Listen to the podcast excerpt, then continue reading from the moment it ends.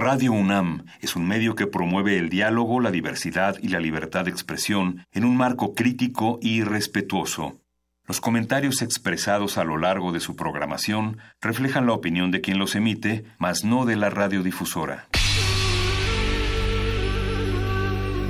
Por siglos nos hemos hecho escuchar.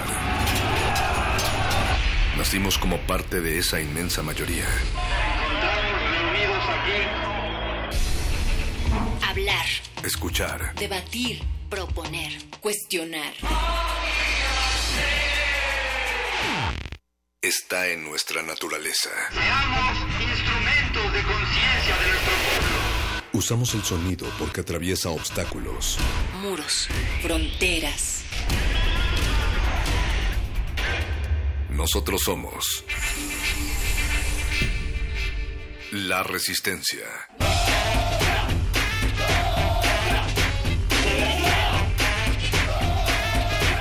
Resistencia modulada.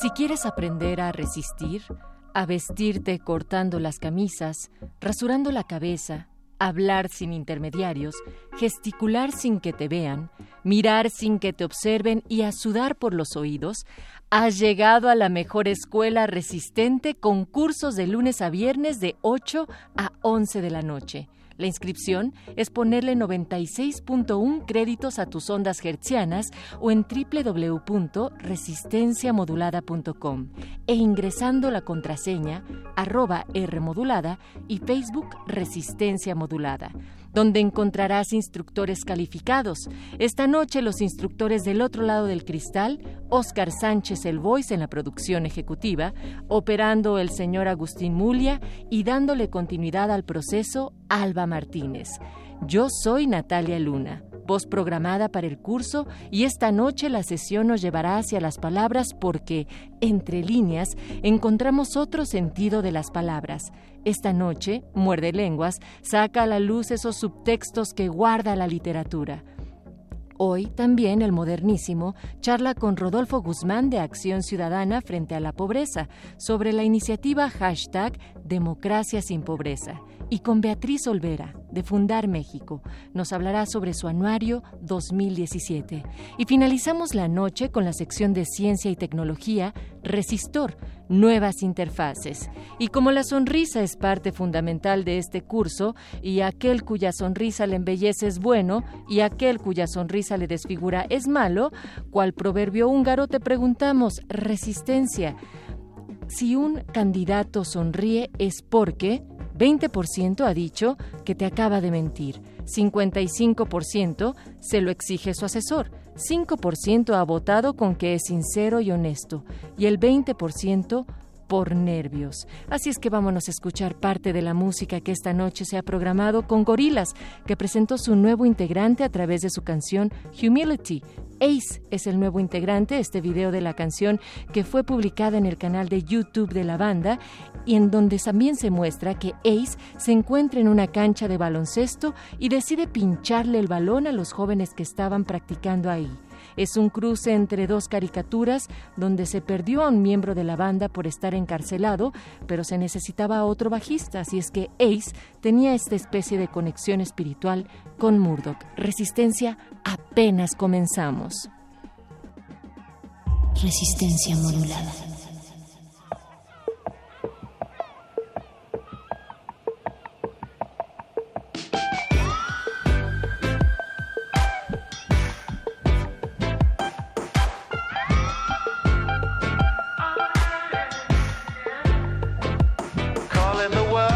Isolation. Cause right now that's the ball where we betray. And if you're coming back to find me, you better have good aim.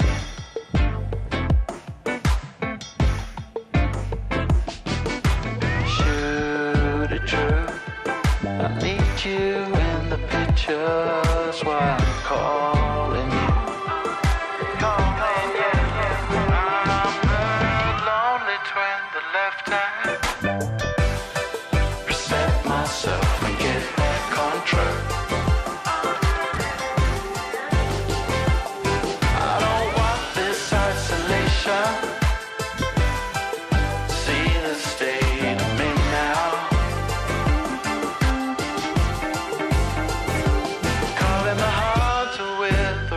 the.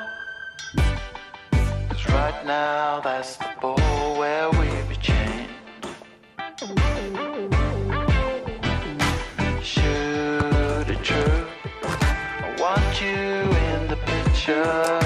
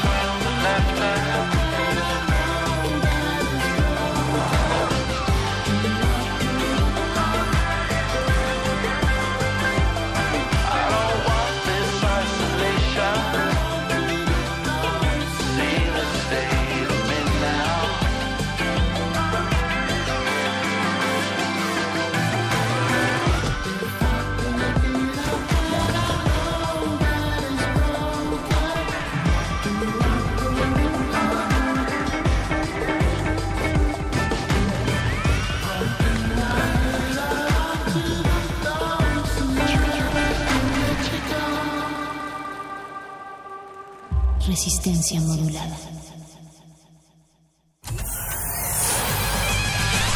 Lánguida la luna libra la lid lúbrica de libros. Maleable la mente emula al mutante milenario. Muerde lenguas, letras, libros y galletas.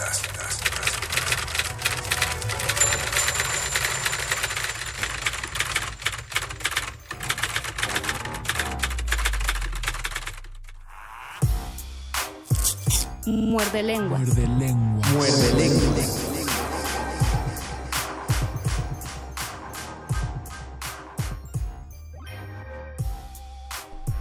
Hoy es miércoles 6 de junio de 2018, son las 20:15 de la noche, justo 20:15, y este es su programa de literatura, galletas y ¿Quién sabe qué? y quién sabe qué, quién sabe cómo, no sabemos exactamente porque hay muchas cosas que las palabras no lo dicen y sin embargo intentamos paradójicamente expresar con palabras eso que no logramos decir con el mismo discurso. Bienvenido Luisito Flores del Mal. Bienvenido Mago Conde y bienvenidos a todos ustedes que nos sintonizan en el 96.1 de FM Radio Radio UNAM UNAM. o también en www.resistenciamodulada.com. O quizá están en la transmisión de Facebook Live, en el Facebook de Resistencia Modulada, en el cual también nos pueden poner sus comentarios a propósito del tema de hoy, que es lo que se dice con lo que no se dice.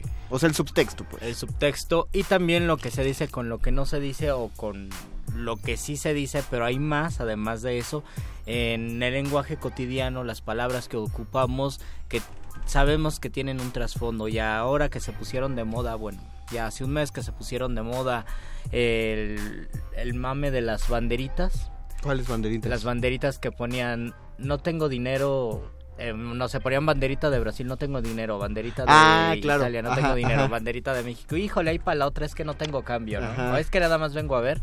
Eso es el subtexto y creo que ahí en la vida cotidiana lo marcó muy bien ese mame de las banderitas. Pero ese tipo de situaciones pues ocurren muchísimo en la literatura. De hecho, toda la, literatura podemos decir que tiene un subtexto y tiene una temática que no necesariamente está de forma explícita en lo que se dice. Ah, ya planteamos que como un ejercicio literario, si alguien quería pulir lo que escribía o un estilo al momento de escribir que procurara que las palabras decían más de lo que uno está escribiendo. Luisito mencionó a propósito de lo literal, contrario a lo literal, bueno, no contrario, sino lo literal distinto de lo literario. Entonces, eh, pueden utilizar un, un, un ejemplo que también pusimos el programa pasado, que era a propósito de, de cuando nos dicen frases que significan mucho más de lo que la misma frase nos dice, es decir, cuando nos dicen tenemos que hablar, eh, Nosotros te llamamos, voy por Oríllese. cigarro, voy por cigarros, vamos a ver una peli, luego vemos, luego vemos, lo platicamos. estaría, es- estaría, esa clase de, de- de palabras que se vuelven una convención social. tiene un sabor muy interesante su platillo, suegra. ¿no? Es- esa obra está muy, tu poema está interesante, tu libro quedó, tu libro Es que no le curioso. entiendo a tu poema, es que que significa, híjole, pues no, no me gusta absolutamente nada. está bastante feito. Y ahora que lo menciono, habría que ver si el subtexto fun- si existen subtextos universales, o sea, subtextos que funcionan sin importar la época ni el lenguaje, o si todos están supeditados a un contexto social e histórico, es decir, los lo que mencionábamos la vez pasada, que si la frase tenemos que hablar, tan determinante en una relación, en 400, 500 años llega a funcionar lo mismo, ¿no? Llega a ser igual de, de fuerte. O si todas las frases eh, tienen la misma resonancia y la misma importancia en todos los lugares. Por ejemplo, la frase la frase de la policía cuando bueno cuando te detienen eh, cómo nos vamos a arreglar cómo nos Ah, arreglamos tal vez ocurre muchísimo en México y la conocemos muy bien en México y en otros contextos latinoamericanos pero a lo mejor en otros lugares donde la corrupción es un mito pues no va a existir eso y van a decir cómo que cómo nos arreglamos incluso es algo que pasa y hay testimonios de japoneses cuando aprenden español que no entienden el y uno del ni siquiera los es- japoneses, además de los japoneses, muchos otros países, el ahorita, el ahorita vengo, Ah, o llego claro. en, o llego en un minuto, dicen es que cómo vas a llegar en un minuto, o cómo espérame un segundo. Ajá. Eso no lo entienden porque lo toman literal y creo que parte del subtexto evidencia que el lenguaje nunca va a ser directo o pocas veces es directo, siempre existen matices y siempre existen metáforas que las vamos incorporando. Nos pregunta Andrés Rueda, voy llegando, nosotros también vamos llegando, Hola, Andrés Andrés. Rueda. ¿De qué va el tema? ¿Va de lo que se dice y lo que no se dice o lo que existe más allá del lenguaje, tanto en el lenguaje escrito como en el lenguaje hablado? Y Raf Lemus nos dice, en nosotros te llamamos de las empresas, por supuesto. Esa es una de las maneras más trágicas de decir no, el nosotros te llamamos. Sí, o eh, tiene, tiene su función, claro, te digo no, pero tú me entiendes que te estoy diciendo no y la cosa es que no quiero hacerte sentir mal diciendo directamente no me gusta o no funcionas para este O trabajo". incluso el a la vuelta.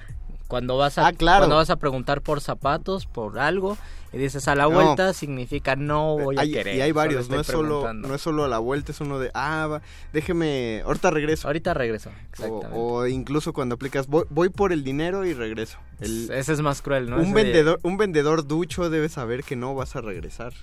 Es, es una manera amable de decirte, chin, su precio es muy caro, joven. Por eso, Exactamente. por eso hay vendedores que sí, sí te detienen. Tú dices, preguntas por algo, unos tenis, 240. Ujú. Y bueno, más caro, ¿no? Porque sería...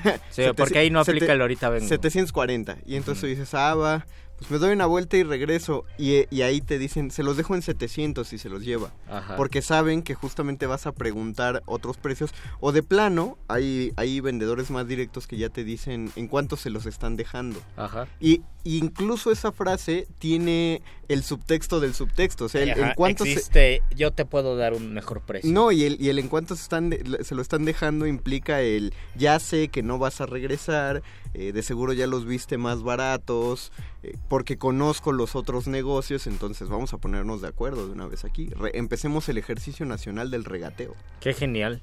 A mí me gusta mucho el ejercicio del regateo porque sí se evidencia toda la retórica y toda la capacidad de negociación que tenemos. Sí. Nos dice Víctor Torres, yo quiero una playera, no me vayan a decir nosotros te la guardamos. Sí, nosotros te la guardamos, Víctor. Queremos playeras, queremos tazas y queremos libros y todo va a haber, pero poco a poco, denos Poco a chance. Esto sí es es un poco a poco literal. Si alguien, si eso es, Es un un poco a poco literal y ya para ser más literales, si alguien es un patrocinador por ahí, si alguien tiene mucho dinero y quiere patrocinar un programa de radio pública, Por favor, imprímanos playeras. llámenos Llámenos, por favor. para después. Y pensando en el tema de la literatura, en los subtextos, creo que existe en toda la literatura, siempre pensamos, ¿cuál es el tema, por ejemplo, una novela? ¿Cuál es el tema que está al fondo? A lo mejor hay una situación romántica o hay, hay una situación, no sé, me- el diles que no me maten o no oyes ladrar los perros de Juan Rulfo. Yo pienso que el tema fundamental es el amor, aunque no aparece, no es un cuento de amor, es un cuento donde un hombre va cargando a su hijo que está herido porque ha andado en muy malos pasos y poco a poco, mientras avanza el cuento, nos damos, no- nos percatamos que lo está cargando no porque quiera a su hijo, porque lo- le cae muy mal, sino por un pacto de amor que tiene con la mamá, con la esposa, que ya ha muerto, me parece.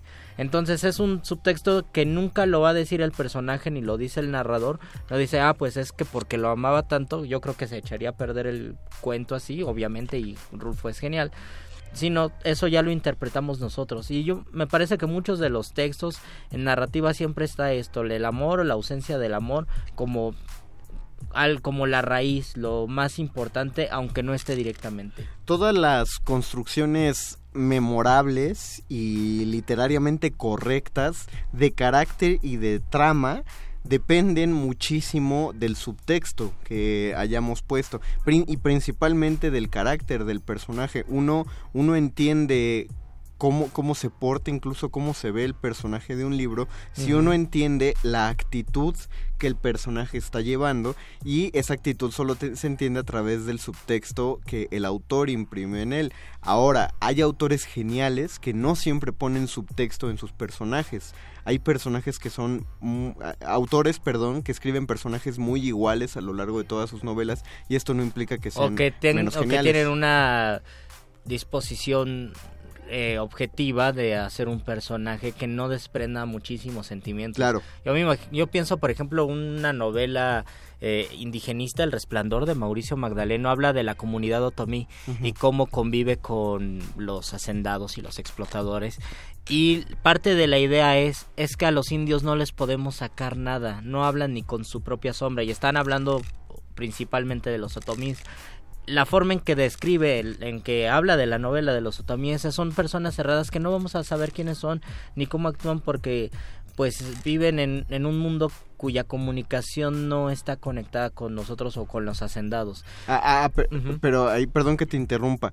En la eh, y es una pregunta genuina. En la novela dicen que es por eso, porque los Ajá, en la, no en novela en la novela lo señalan y también Ah, o sea, lo señala explícitamente y también lo dice la manera en que se construye Ah, la narración. exact- Dices, exacto. es que no dice nada. Por ejemplo, también el extranjero de Camus y por eso se llama el extranjero. Es una persona extraña que dices, por favor, reacciona, ten un poco de empatía, siéntate el corazón. Es, eh, es desesperante si uno y uno se saca de onda si es uno de los primeros libros a los que uno se acerca pensando en personajes porque el extranjero parece o el personaje que es el extranjero parece ajeno a todas las situaciones y por eso se tienen que plantear situaciones tan tremendas como como el asesinato de este fulanito árabe en la playa solo porque el tipo pues se le bota en un momento la canica a raíz del calor, aguas que se vienen los calores, entonces no no entendemos, decimos, pero ¿qué es la historia de un asesinato? Es la historia de, de un loco,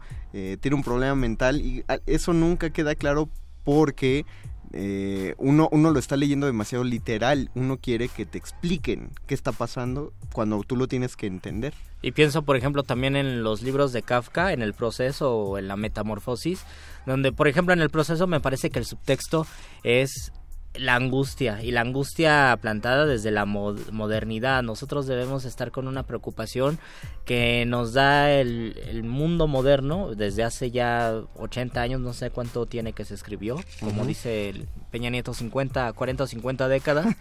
y nunca di- nunca el texto dice es un el tema es la preocupación, la angustia, es estar viviendo en el tiempo y estar pensando en el después, sino todo eso uno lo va ni siquiera lo va deduciendo, sino lo va sintiendo conforme avanza en la lectura y conforme siente esa angustia en el personaje o en el de la- las metamorfosis que es más o menos Es igual. que es eso, se basa en la sensibilidad. Uno tiene que, que estar, que, que leer con el alma un poquito abierta para, no, no tanto para empatizar con el personaje, simplemente para, para dejarse sentir lo que este personaje o, o el libro en general quiere transmitir. Y ese es otro gran defecto en la escritura, que así como si uno quiere que el lector abra un poquito el corazón para recibir la emoción, uno tiene que escribir con la emoción y eso es lo más difícil de aprender.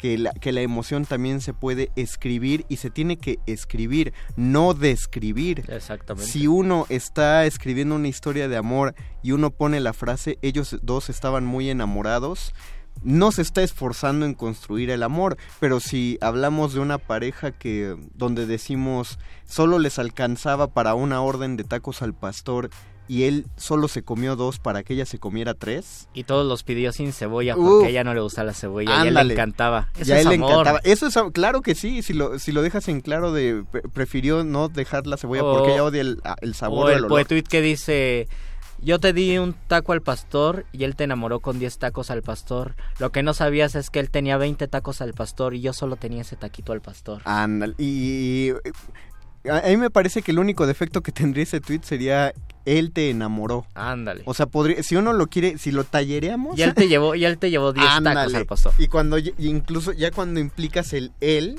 sí sabes que hay una elección de Ajá. parte de la persona a quien le estás dedicando ese tweet y sí estás describiendo jamás mencionaste la palabra amor, jamás mencionaste que hay un sentimiento por este esta interlocutora o interlocutor, pero deducimos que hay una emoción justamente basándonos en el sacrificio taquil que se hizo. Qué, qué Eso es un subtexto, sí, es genial. El sacrificio taquil me gusta. Dice Gustavo Álvarez. Hola, Gustavo. Mi casa es tu casa. Te espero en tu casa, incomprensible para extranjeros, por Mm, supuesto. El, claro. eh, mi casa es tu casa o te espero en tu casa es algo de lo más complicado de entender. ¿Por qué es la, la fiesta en tu casa o ahí en tu pobre casa? ¿En Ahí qué en momento? pobre Y es, casa. y es todo un código, tal vez que viene desde la época cortesana, donde uno tenía que ser generoso con las demás, ¿no? Y con los huéspedes. Y la idea Exacto. de del hospicio que por ejemplo aparece muy bien en el Quijote los en el Quijote no buscan hoteles siempre buscan posadas ya de Ujú. ya de repente llegan a alguna posada donde son bien recibidos o donde el Quijote la confunde con castillos y en otras donde les va muy mal. Esta idea me parece que viene desde esos códigos de la cortesía y pues se ha quedado muy implantada en México. Y es una de las diferencias dicen de de México o no sé si de Latinoamérica con España, la manera en que nosotros redondeamos y hacemos una espiral al momento de expresar algo, ya lo hemos hablado muchas veces aquí, él venía por la renta, venía a comprar huevo o quería saber si se podría o sería tan amable de pasarme uno. Lo o sea, odian cuando, los españoles. cuando nos subimos a la combi y este sería tan amable de pasarme uno o lo decimos al revés, no me puede pasar un pasaje por favor. O es más, eh, ahí, ahí tú lo dijiste y yo te pregunto, Luisito, los códigos son subtextos porque en la combi el hecho hay un lenguaje también verbal en el que uno se estira con la moneda, ve a los ojos al, al otro y le dice, lo molesto. Solo es esa frase, no dice lo Ajá. molesto si le pasa. Hay una perífrasis en- ahí. Exacto, entendemos que el- lo molesto y, y el, y incluso la misma palabra, lo molesto. Yo siempre he pensado, ¿qué pasaría si le contestas que sí? Sí, sí me molesta, no Exactamente, me molesta, no me No, pues quedarías, quedarías mal, o sea, Sí, quedarías como el mamón de la combi. El ¿no? peor mexicano del Ajá, país. de, uy, pues perdón, vete, como Vete dicen, taxi. vete en un taxi. Nos dice Gustavo Álvarez, ah, ya mi casa es tu casa, Víctor Torres, yo quiero una playera, no me vayan a decir nosotros la- te la guardamos, ya lo habíamos dicho. Y las galletas nos pregunta Emiliano. Ah, letras, Ra- libros, letras, galletas. libros, galletas. No sabemos dónde están las galletas Allá todavía. afuera, Don Agus trajo unas, unas crackets. Pero bueno, después traemos nuestras galletas eh, de la suerte. Ya deberíamos traer galletas. Liliana Ravelo nos saluda. Hola, Hola, Liliana. Liliana. Y Víctor Víctor nos dice jajaja, Ja, ja, ja. saludos. Pues, Bueno, no mu- muchos nos saludan. Eh, Jesús nos pregunta, saludos Mago y Luis. Un saludo también para Lisette que escucha el programa y no se lo pierde. Ah, Saludos Lisette Sam Zárate. de- Hola Sam. de el parte de sacrificio Jesús. taquil. lo mejor que he escuchado en estos días. Saludos, sí, me parece que en los tacos existe mucho subtexto. De- ya deberíamos cambiar las galletas por tacos porque siempre Uy, ejemplificamos. Imagínate, si decimos letras, libros y tacos, la audiencia Pues ya. va a reventar. Se instaura el nuevo eslogan de Muerde Lenguas. Vamos a una pausa Vamos a musical intentarlo. en lo que llamamos a producción para que se cambie. Bueno, vamos a una pausa musical. Regresamos a este de lenguas, letras, libros, tacos. Y, y, y, y subtextos. Buscar lugar, espacio, tiempo, ver, querer, tener, poder, volver, vivir, seguir atento, calla, observa, espera, anda, corre, aguanta, carretera, manta, micro y manta, canta, público, levanta, manos, charles, bombos, cajas, samples, ruido, sonido prohibido, mido, afilo, estilo, giro, camino, prosigo, cojo, dejo, elijo, fijo, planes, días, meses, años, calendario, gente marabunta, hora punta, junta, horarios, pasan masas, presas, pasos, risas, llantos, besos, rimas, dramas, bromas, penas, party 7, Habana, dama, parte, pana, madrugada, soles, lunas, brumas, dudas, sumas, restas, llamas, deudas, sudas, ganas, tramas, más, planes, más, temas, más, fama, más, dimas, mañana, más, dramas, más, almas, marcadas, más. Móvil suena estrés, revista, promo, como cama, luz, ventana, asomo, veo, pienso, paz, ciudad, descanso, tomo del papel, mesero, fumo, humo, escribo, siento, viento, sombras, luces, plazas, calles, parques, monumentos, canto, cuento mis momentos, lento a cuanto avanzo, intento recordar, olvidar, inspirar, respirar, calcular, vigilar, estabilidad, persigo, decisión, precisión, ambición, ilusión, intuición, rap, pasión, la misión, testigo, coger, dejar, tener, pagar, odiar, amar, instinto, siente, aprende, atiende, mente, siempre miente, laberinto, boli, texto, cuarto, casa, barrio, urbe, nación, continente, mundo, galaxia, universo, en un segundo. La palabra con la que hablo. Resurgir, sentir, subir, bajar, luchar, mantente fuerte, entretente, vende, compra, cambia, roba, ofrece, advierte, presta, engaña, pide, apaña, crea, daña, rompe, escapa, sueña, esconde, piensa, llora, implora, grita, invita, enseña, técnica, sure, arts, magna, digna, pugna, alarma, rectas, curva, mal, karma, una tumba, vida absurda, Barna, Zaragoza, Madrid, Murcia, Alicante, siempre, Valencia, Sevilla, Bilbao, Málaga, España, tiende, sal, defiende, ataca, habla, escucha, chilla, estalla, falla, prueba, llega, juega, curra, euros, pagos, debo, ideo, golpeo, jadeo, palabreos, creo, boxeo, deseo, trofeos, rapeo, sin prisa, sin pausa, sin causa, sin farsa, sincero, sin pero, senderos, son fieros, son, son libros, cine, ocio, sexo, amor, amigos, enemigos, duelos, tratos, socios, pactos, precios, sanos, vicios, sucios, celos, ciudadanos, pisos, tiendas, piedras, tierra, aire, nieve, lluvia, fuego, carros, bafles, cables, rap, juego, respiro, decido, consigo, vivo en sociedad, gran ciudad, sin piedad, soledad, ansiedad, libertad, oportunidad, encuentro, constructor, transgresor, vencedor, director, conductor, inventor, no hay mejor Niños, viejos, padres, madres, ricos, pobres, hombres, nobles, seres, crueles, bares, ellos, ellas, copas llenas, cielo, brindis, más botellas, noches bellas, dulces, largas, juergas hasta el alba, solo el rap me salva, son palabras.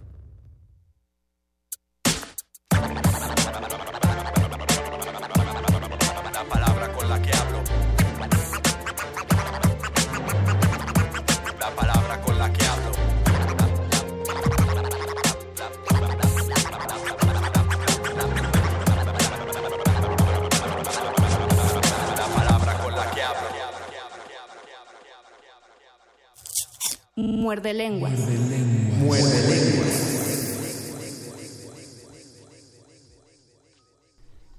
Estamos en este nuevo muerde lenguas de letras, libros y tacos. Ustedes díganos qué prefieren, letras, libros y taquitos o letras, libros y tacos, porque antes era letras, libros y galletas. pero Apro- aprovechando no que va a haber galletas. que vendrá el cambio de imagen de resistencia modulada Boys tuvo Vamos por la octava por temporada de Muerde. Lenguas. Así es. Bueno, séptima me parece, creo que hice mal el cálculo. Más o menos, Estamos hablando acerca de los subtextos, es decir, lo que lo que se dice Aunque no se dice literalmente. aunque no se dice literalmente, aunque no se dice explícitamente, lo que podemos entender a través de las palabras Y no del sé si personaje a o el veces narrador. sobreentender. Por ejemplo, Mm. no sé, un, Sí, un sí. tema un tema delicado. Cuando fue la conferencia de prensa después de los 43 que dijo no, no me acu- el procurador eh, ya me cansé que fue un Ah. escándalo porque nosotros a ver, mm, bueno la sociedad civil entendió ese ya me cansé como de una forma De ya me cansé que me hagan preguntas. ya me cansé que me hagan preguntas. A lo mejor él fue sincero y dijo, ya me cansé, estoy francamente, sinceramente estoy Pero cansado. él quería Pero el, decir- el subtexto, por lo menos así lo entendió la sociedad civil, es ¿por qué tú ya te cansaste y nosotros no nos hemos cansado? Claro. Nosotros como sociedad, como personas que hemos eh, estamos cerca de la violencia, convivimos con la violencia todos los días,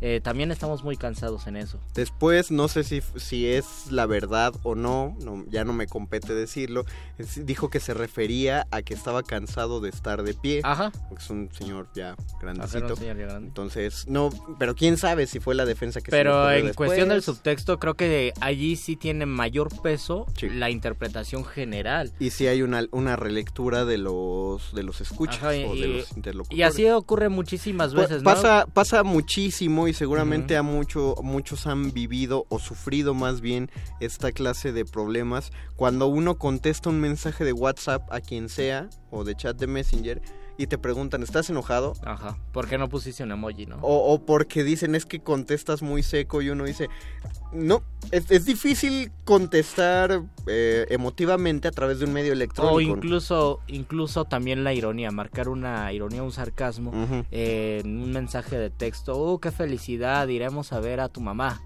A lo mejor no, a lo mejor no se entiende. Eh, Bueno, dicho, como, como lo dijiste, poniendo ese tono, por supuesto Con que se entiende. eh, verbalmente se entiende, pero de forma escrita, Ah, mira, quién sabe si se entiende. y creo que ese ejercicio dramatúrgico, eh, uno sí puede manipular un poco la intención mediante la puntuación o, o incluso, principalmente la, la puntuación, por ejemplo, si tú quieres decir de manera irónica, uy, qué emoción que vamos a ir con tu mamá, pones uy, coma, qué emoción que vamos a ir con tu mamá, puntos suspensivos.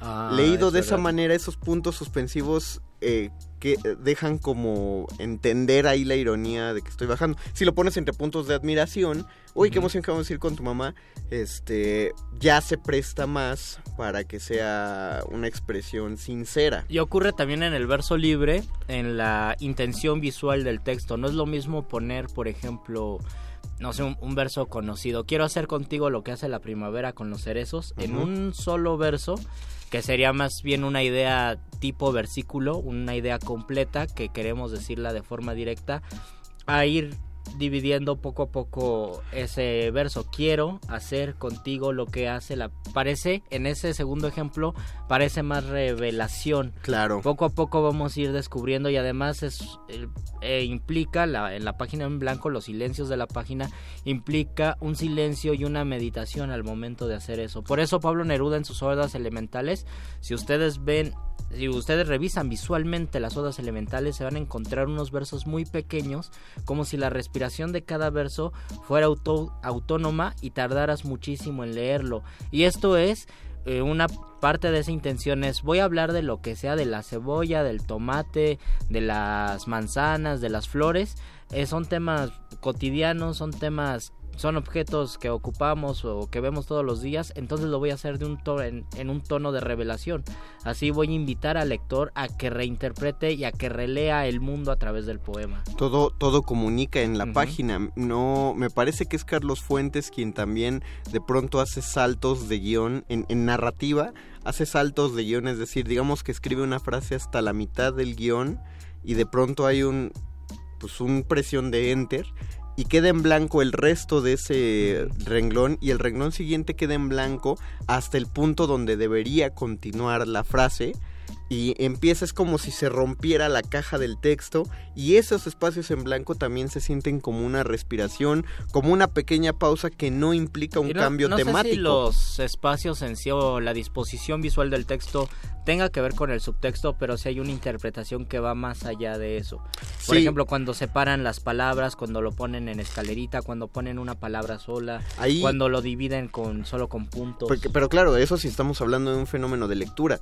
El problema es si, si somos eh, más, más papistas que el Papa, más puristas, más aristotélicos que Aristóteles, y decimos que en la literatura, o creemos que en la literatura, la, la letra escrita es solo el conducto para transmitirla, y consideramos que la verdadera literatura es palabra, como, como podrían ser los cánones de la poesía en slam, no que el poema solo se escribe para mantenerlo Y de- registrado. y además de una amplia tradición. Sí, Porque sí. la cuestión de los juegos visuales, a comparación de la palabra de forma auditiva o transmitida hablando y tiene muy poco, primero por la escritura y segundo porque en la disposición visual gráfica existe casi una fecha de nacimiento. Aunque había juegos visuales tipográficos ah, en los siglos de oro, cuando tuvo proliferación esto fue con la gran prensa eh, del siglo XIX. Cuando se empezaban a imprimir los periódicos y po- se podía jugar con las tipografías, fue cuando los escritores dijeron, ah, pues vamos a hacer esto y vamos a escribir jugando con las tipografías, con los espacios. Y uno de los grandes poemas del siglo XIX, que es una tirada de dados, que es un poema rarísimo, ocupa mucho eso, ocupa mucho los juegos visuales, letras pequeñas, letras chiquitas, y ya de ahí pues ya sigue una gran tradición o no tan grande hasta que llegamos, no sé, a los poemojis. Habría que averiguar si, por ejemplo, hay alguna intención, eh, pues más allá de decorar el libro, las letras capitales, Ah, que se utilizaban todavía hasta el 18. No sé si el 19, creo que ahí entraron en desuso, que son las letrotas al principio de los capítulos, bellísimas. A mí me encanta leer novelas que usan todavía letras capitales. La letra capital es la mayúscula que aparece en el texto, ¿no? El, Al, el al- primer al párrafo, sí. la, la primer letra mayúscula de todo un capítulo, generalmente, no más que de un párrafo, pues, De se usa mucho capítulo, narrativa, exactamente. Entonces, y, y tenían un arte y toda la cosa. ¿Tenían otra función o es meramente decorativo? Creo que es solo decorativo. Ibas a... Sí, eh, nos dice Liliana Ravelo, mi hermana, que vive en Tecate. Yo cuando leí Tecate dije, híjole, no sé si voy a leer qué el comentario porque es la sed de la mala. Está escuchando su programa y escuchó Oh. que me saludaron, jaja, no tenía idea de que a ella le gustaba el programa. Ah, qué buena Órale, onda, qué que buena onda. dos hermanas y saludos a Tecate. Mira, un- eh, esto es para una historia. Ya haremos el programa Dos Hermanas Reunidas por un Mar de Lenguas. Las hermanas que se encontraron en un, en un programa de letras, libros y tacos. Dice Saludos Daniel, a las dos. Janet, eh, Diana Janet, perdón, eh, Team Taquitos. Van ganando los taquitos y yo creo que el Doc Arqueles tiene razón. Es buen ejemplo después del almuerzo de Cortázar. ¿A quién o qué lleva de paseo el protagonista? Actualízame, recuérdame el cuento, no, no, no lo tengo Yo, yo, en mente. Por otro lado, pienso en mi vida con la ola de Octavio Paz, por supuesto. Yo creo que en mi vida con la ola, el subtexto, no sé, no sé si estoy interpretándolo muy postmodernamente, pero yo siento que es un apego. Es, una, es un apego, aunque a lo mejor Paz está partiendo de los cánones de, de lo absurdo.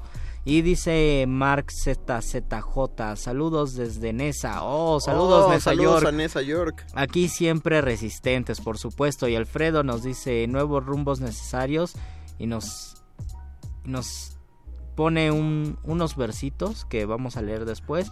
No sé digas- que, no sé que algunos empresarios traen los nervios de punta. No habrá en la próxima junta ni piratas ni corsarios. Ah, es, un, es una décima. Es una décima. Nuevos rumbos necesarios y hasta ahí se queda porque no, no lo puedo leer. Perdón, perdóname. Está, está cortado por... Miquel Méndez dice, taquitos no, el dog se va a convertir en el paisa Arqueles. Es que el dog es todo. Y entre ese todo están los paisas. Ups, perdón por la falta de ortografía, ni la vimos, Miquel. Y nos dice Luna Mestli, saludos, prefiero los tacos de Aneruda. Y Renato nos dice, hola. Y Silvana, Karen Plata se lleva las palmas en eso de los espacios del texto en sus poemas, jaja, con todo respeto. Saludos. Silvana y saludos a Karen Plata que hace como un año la íbamos a tener aquí en el Muerde Lenguas, pero ya por cuestión de tiempo no pudimos. Espero que algún día se anime Karen a venir. Y, y hablaremos... Que a es pro- una poeta interesante. Y hablaremos a propósito de esos espacios en, en los textos. Así es. Alguna función deben cumplir, es- esperamos en general en los A lo mejor la función de llenar más rápido las páginas, así siendo mala como onda. no no no pues eh, y, no- y nadie podría arrojar la primera piedra estando libre de pecado porque es eh, todos lo hicimos en la secundaria te pedían un trabajo de 18 páginas y entonces empezabas escribiendo a la mitad de la primera página O cuando empezaban las computadoras, yo me acuerdo que el primer trabajo dije, qué genial, cambio la tipografía a 18 puntos. Y, y, al- y alguien por allá por ahí descubrió le puedes poner interlineado interlineado 2.0 y llenas más rápido la página Todo sea en favor de la flojera. ahí ese es el comentario Y, que yo creo que hay un subtexto interesantísimo allí, dices, ah, por supuesto que tenía flojera de hacerlo. No, y, un- y estoy seguro que eh, en, en ese momento nosotros creíamos que nos hacíamos topillos a los maestros, pero ya hasta que uno se para enfrente de un aula, uno entiende todo lo que, lo que el maestro era capaz de ver, ¿no? Ves perfectamente si un alumno está viendo el celular o no, si te está poniendo atención o no, si está haciendo la tarea en ese momento o no, y también si hizo el trabajo, si se esforzó en ese trabajo o no se esforzó, es porque no somos nada sutiles. Y yo, yo tengo, en cuestión de enseñanza y de literatura, tengo una recomendación de subtexto que a mí me parece genial, que es la explicación del cantar de los cantares, la explicación y la traducción que hizo Fray Luis de León del cantar de los Mm, cantares, sí. donde pues él lee completamente el subtexto del cantar de los cantares, Eh, empieza el cantar de los cantares, bésame de besos de tu boca que son tus amores mejores que el vino. Con esas dos líneas, Fray Luis de León escribe eh, tres párrafos donde explica por qué es tan importante besar. tres páginas. Y, ajá, tres páginas. Bueno, en realidad escribe todo un libro para Ajá. interpretar el cantar de los cantares. Que no es tan largo. Y dice, bueno, el alma es una mujer, Dios es el amado, y se enamoran de golpe y siente la mujer que tiene un pedazo de alma atorada en el hombre, el hombre también siente lo mismo, y la única manera en su imaginación de poderse... eh, compartir ese pedazo de alma es a través del aliento. Por lo tanto, tienen que juntar los alientos a fin de recuperar el alma que está depositada en el pecho del otro o bien terminar de, de entregar el alma. Ahora, ese, ese, ese libro es genial, es una maravilla, es precioso de leer, pero también es un... eh, y a ver si el Doc Arqueles Horta no me regaña, a mí me parece es un gran ejercicio de sofisma eh, o, de, o de buscar... Cuando, cuando buscas justificar muchísimo tu propia idea a partir de algo que no está. Porque la idea de Fray Luis de León era poner lo religioso en un poema que es... es eh, sumamente erótico. contundentemente erótico. Entonces, quizá, eh, que- por supuesto, no digo que el, que el trabajo sea inútil. A lo mejor le salvó la vida al cantar de los cantares, porque la iglesia quizá pensaba en quemar ese poema por su calidad O- tan o sexual. no, Y él dijo: No, no, no, no, no lo quemen, no es erótico, es habla del amor a Dios. Vean, y se los voy a demostrar en un libro. para Y, que no y también le quemen". pasó a San Juan de la Cruz cuando tuvo que explicar el cántico espiritual y por eso se llama letras, libros y un no sé qué, porque San Juan de la Cruz en el cántico espiritual dice que cuando le pregunta por el amado, la mujer, las criaturas le- la matan porque quedan diciendo un no sé qué que quedan balbuciendo. El subtexto es genial porque ahí existe en el mismo verso el balbuceo de las criaturas, un no sé qué que quedan balbuciendo. Hay una cacofonía que está explícitamente o con la objetividad puesta allí para que se escuche este balbucir o balbucear de las criaturas. Y también San Juan de la Cruz tuvo que explicar el cántico espiritual y tuvo que decir por qué es un poema religioso, aunque si ustedes lo leen también se van a encontrar un poema de amor y de erotismo. Un último comentario antes de Un que el último doctor comentario Arqueles. nos dice Abigail, buen día, ve, Cla- Hola, ve, Karen Plata, nunca te he leído. Muy bien, pues pues ahí está la recomendación, Ya este le- es un libro en tierra adentro. y, y a- alguien arróbela así por para que favor. sí se venga y pues ya tenemos vamos al último segmento para que nos dé mucho tiempo de hablar con esta voz que todo lo sabe y todo lo ve y todo lo ha experimentado en Que la ha vida comido todos los tacos del mundo. y que incluso ha hecho un taco tan grande que ni él mismo se lo ha podido Ha hecho comer un taco tan grande que es el taco de torta de taco. y aún así se lo acabó es la hora de la iluminación Con el doctor Arqueles. Cuando la primer duda del hombre surgió, el universo respondió con el conocimiento en forma de persona. Una persona con suéter.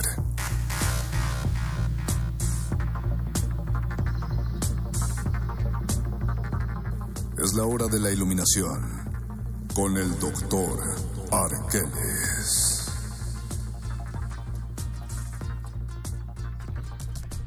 Doctor Arqueles, hablamos sobre las tortas, los tacos y lo que no se dice, pero existe ahí en los textos o en el lenguaje cotidiano. El hecho está, Luis, en que siempre utilizamos el lenguaje como un mecanismo para darle sentido a la vida. En alguna corriente filosófica se dice que eh, los límites del lenguaje nos posibilitan solo hablar hasta cierto punto. Y en ese sentido, a veces, de lo que no podemos hablar es mejor callar.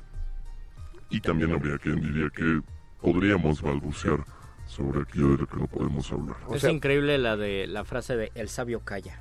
O sea, Claro. básicamente que, que hay...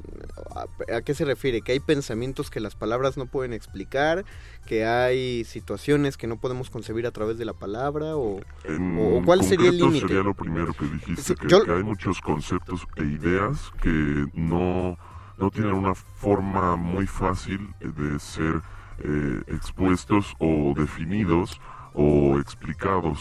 Yo, yo lo pregunto porque yo sí soy de los que considera que el lenguaje lo puede todo. Por eso también sería revelador para mí averiguar que no, que, que no lo tiene todo. Sí lo puede todo porque nos lleva a cualquier lugar. Un buen ejemplo justo serían los, los diálogos de Platón, que son famosamente conocidos por ser apodícticos, que es apodíctico que no ofrece una conclusión eh, definitiva y cerrada.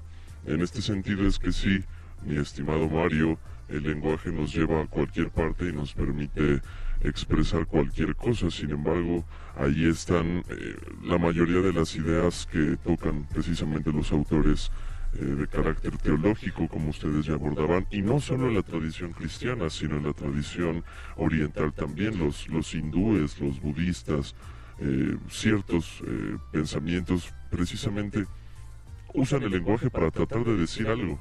Eso, eso sería el génesis de la literatura, ¿no? Eh, Definitivamente. eh, O poder tener una- un génesis de dominio, la poesía. tener, sí, sí, exacto, de la poesía, tener un dominio de la palabra tal que puedas expresar ideas abstractas y que le queden claro a, a, a quien te lea o a quien te Y hay, escuche una, y hay una frase atribuida a Siddhartha que era, más vale una palabra cierta que mil palabras que no lleven a ningún lado. No- y parte de, de su doctrina es eso, lo voy a sintetizar lo más que se pueda para transmitirlo de una forma donde no necesite tantas palabras, porque la, la enseñanza o el, sí, la, la esencia de las enseñanzas es tan fuerte que no necesito explicar, no necesito conceptualizar, no necesito hacer un análisis y mentalizarlo completamente. Y esa tradición oriental me parece, pues existe por ejemplo en el Tao Te Ching, donde también encontramos versos pequeños que contienen una gran sabiduría o en la tradición del haiku o hay un libro hermosísimo que se llama Wenfu que es una poética del siglo como del año 1000 de la dinastía alguna dinastía china hace mil años en China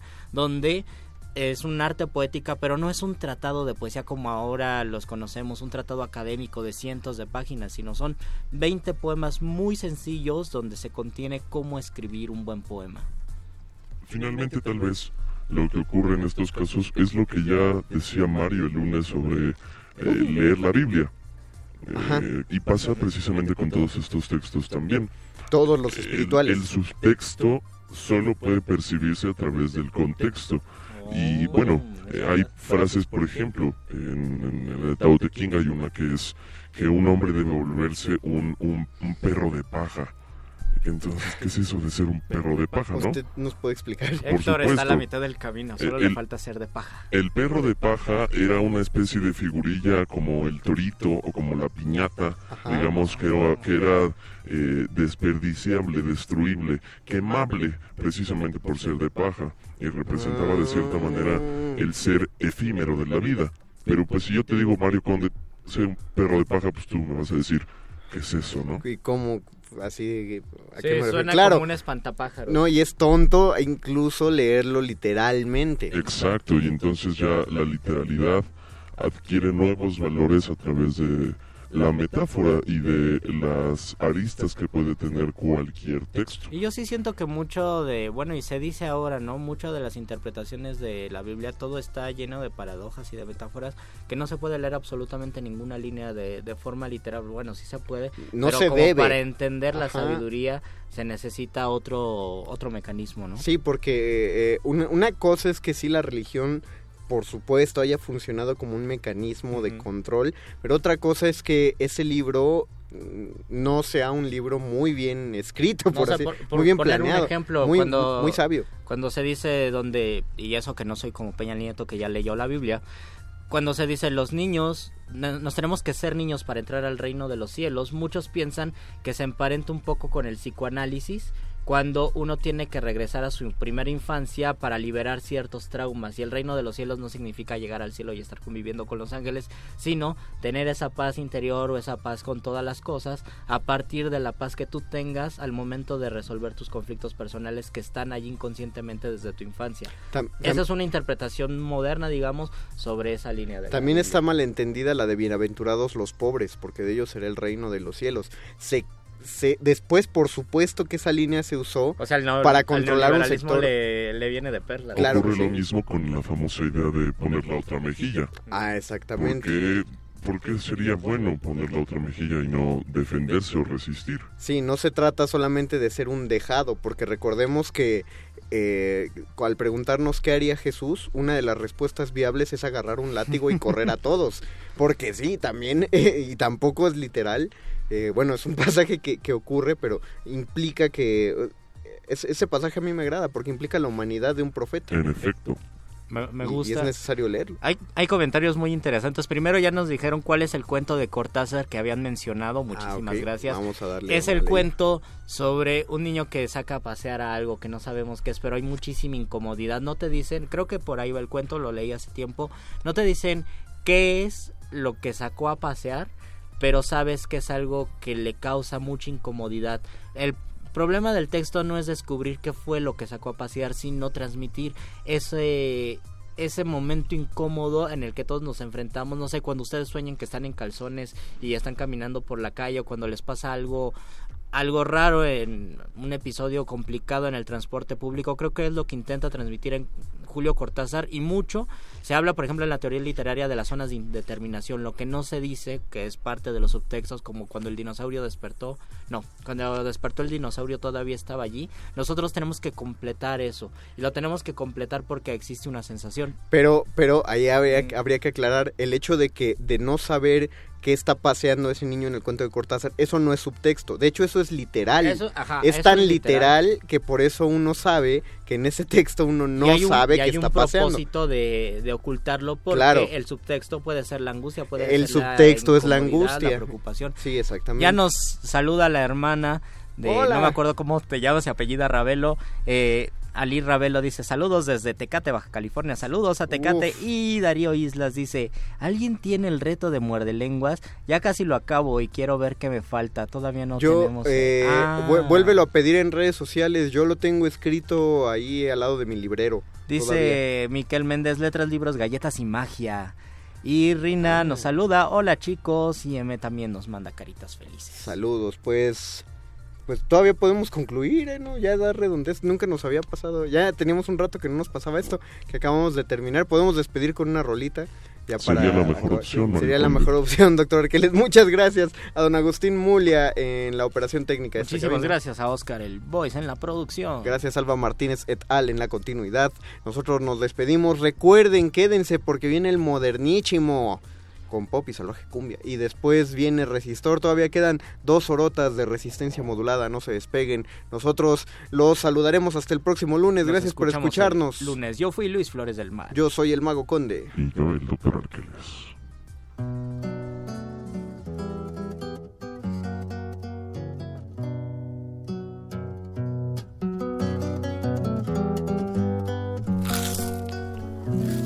Agua Muerde. Muerde lenguas. que no mata.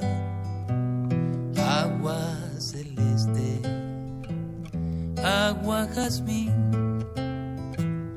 Ha llegado muy tarde, pero ha llegado al fin. Agua celeste viene del este y del otro es un polvorín. Agua de la ribera, agua del ojo sombrío, agua fuerte de la muerte, corazón mío. Agua azul, verde, amarilla, agua de estrella estrellada. He aquí junto a tu orilla mi mirada, qué sabroso usar palabras para no decirte nada.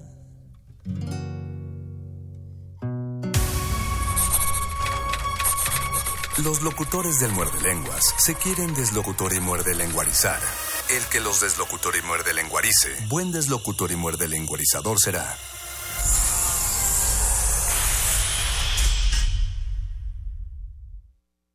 Resistencia modulada. 2018. 100 años del nacimiento de Carlos Illescas. No solo era un maestro de la palabra, don Carlos como que desgranaba filigrana, como que su mazorca, como que su, sus palabras eran oro, pues eran, tenía una plática tan fluida, tan inteligente eh, en todos los aspectos, pero sobre todo todo lo relacionado con la literatura. Era asombrosa su, capacidad de, de memoria, de información, de conocer la filosofía. Él era un gran conocedor y defensor de Hegel, por ejemplo. Sin duda la cultura de don Carlitos, a pesar de que nada más cursó hasta el quinto año de primaria, no sé si recuerden, yo siempre me acuerdo de la frase de George Bernard Shaw, dice, yo perdí mi educación cuando fui a la escuela. Carlos López. Poeta, editor de la obra reunida de Carlos Illescas. Carlos Illescas, 96.1 de FM. Radio UNAM. Experiencia sonora. Donde todos rugen, el puma se ve y se escucha. A nuestra transmisión habitual se suma la imagen de TV UNAM, de 8 a 10 de la mañana, de lunes a viernes. Primer movimiento por radio y TV UNAM. Primer movimiento. Se escucha, se ve y hace comunidad.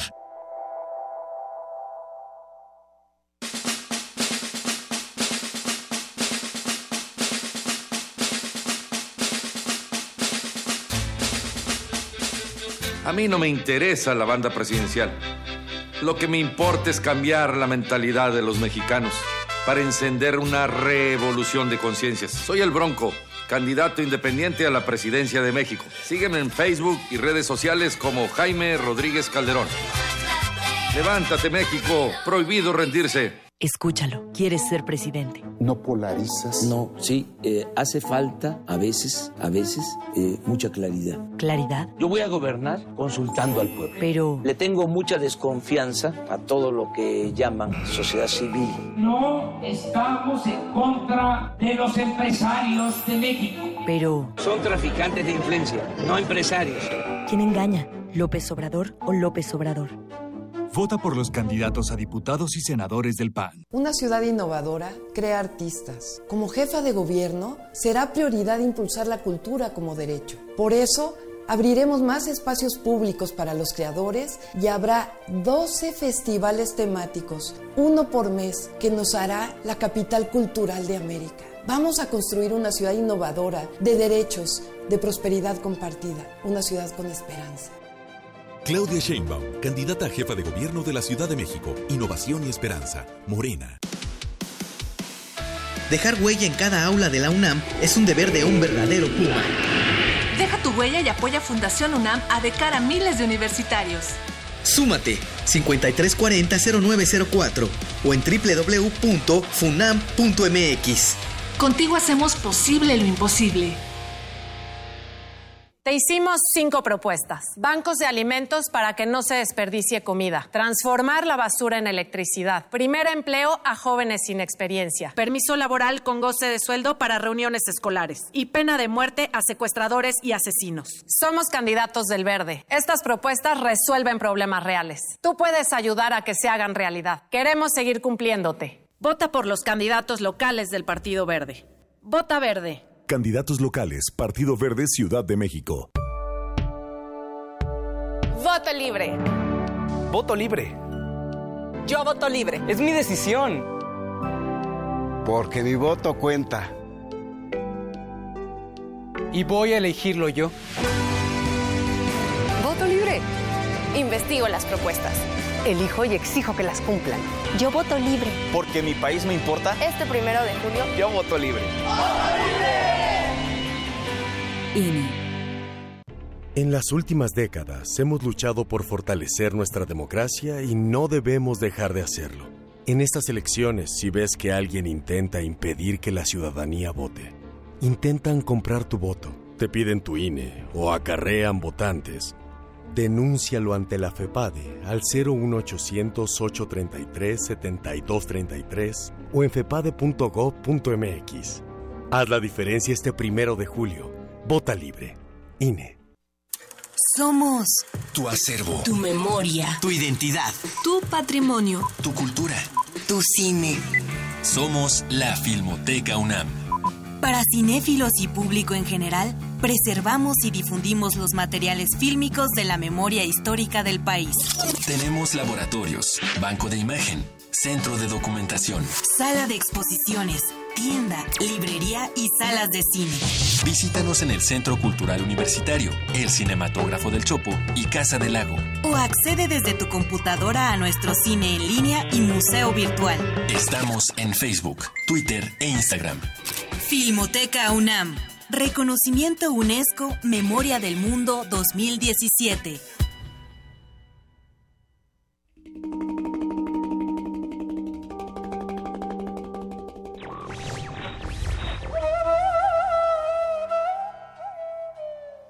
el único medio de conservar el hombre su libertad es estar siempre dispuesto a morir por ella. Diógenes de Sinope.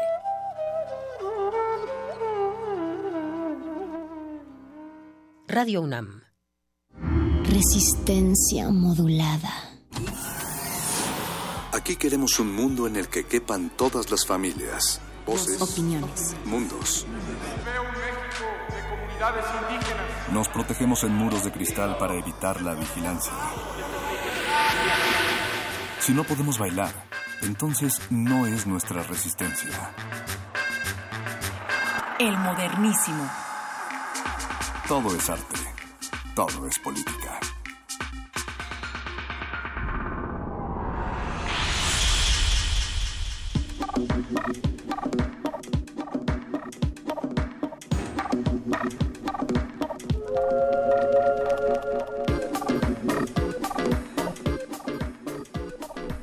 Bienvenidos todos y todas. Esto es El Modernísimo, su espacio de confianza en resistencia modulada para hablar de temas públicos, derechos humanos, elecciones y donde bailamos al ritmo del salvaje pop esencial elemento de la resistencia. Yo soy Berenice Camacho y me acompaña la producción del otro lado del cristal, el señor Agustín Mulia en la consola, Alba Martínez en la continuidad, dos cristales más allá, que les saluda levantando la mano, y Oscar Sánchez El Voice está en la producción ejecutiva como todos los miércoles. 9 de la noche con 7 minutos del miércoles 6 de junio 2018 y vamos con estos temas, con nuestros temas de la noche. ¿Cuánto cuesta el voto en México? Es con seguridad la pregunta que ustedes se hacen antes de dormir. Y pues una organización se ha dado a la tarea de documentarlo. Estaremos hablando con Rodolfo Guzmán de Acción Ciudadana frente a la pobreza acerca de la plataforma Democracia sin Pobreza, en donde, entre otras cosas, cuentan con un mapa del territorio nacional donde pueden ustedes encontrar la cotización del voto por entidad federativa. Y además, además, eh, la segunda pregunta que todos nos hacemos antes de dormir es ¿en manos de quién está la riqueza natural en México o de México? Y pues Fundar nos lo dice, estaremos platicando con Beatriz Olvera, quien coordinó un amplio informe sobre la industria extractivista en México, porque mientras nosotros platicamos aquí, alguien se está llenando los bolsillos con riqueza natural de este país.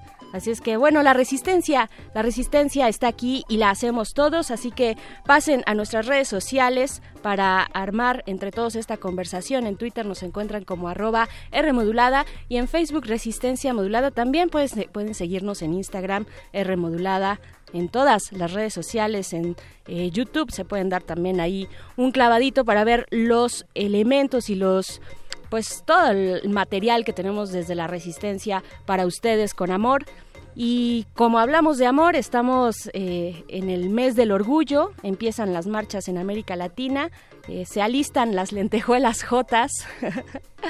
La marcha en la Ciudad de México se tiene prevista para el domingo, perdón, para el próximo sábado 23 de junio y es es un buen momento, creo yo, para recordar que el pasado mes de enero la Corte Interamericana de Derechos Humanos reconoció el matrimonio igualitario y el cambio de nombre para las personas trans como un derecho humano.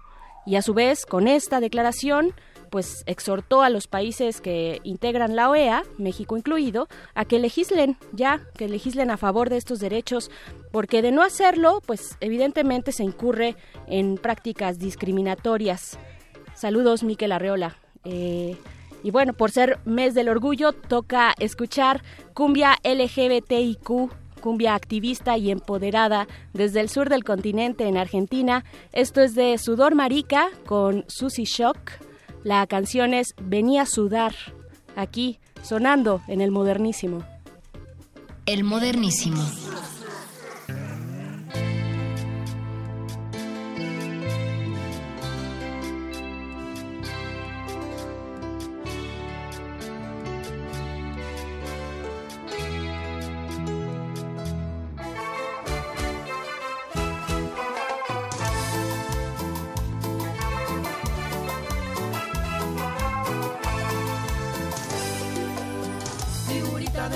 Escandalosa y atrevida de renglones de un manual de psicopatología. Andan en la mala vida, vergüenza de la familia, ya no nos fumamos tu violencia interpretativa. Despertame cuando muera toda forma de opresión, cuando el macho patriarcal quiera clavarse unas plumas. El estruendo siempre fuerte cuando cae la moral, sin patrón, sin propiedad, milagroso y esta luna. Déjame sentir que siento, déjame y hace silencio, déjame vivir sin nombre, ya no lo quiero. Déjame sentir que siento, déjame y hace silencio, déjame vivir sin nombre, ya no lo quiero. Venía a la fiesta, proba de esta que pasa, no es una secta. Bailamos cumbia al lado del río, venía a sudar. No te pedimos los documentos, que tengas un recibo de sueldo. No te pedimos que sea del gremio, venía a sudar.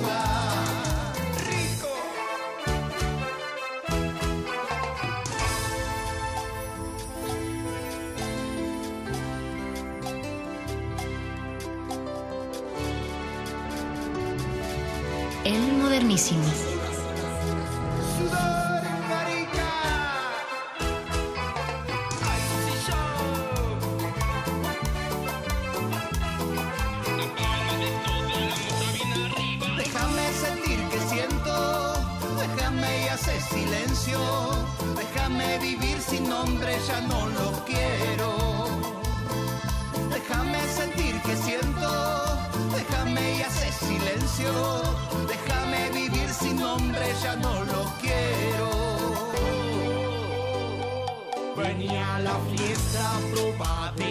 de esta junta que pasa, no es una secta. Bailamos cumbia al lado del río, venía a sudar.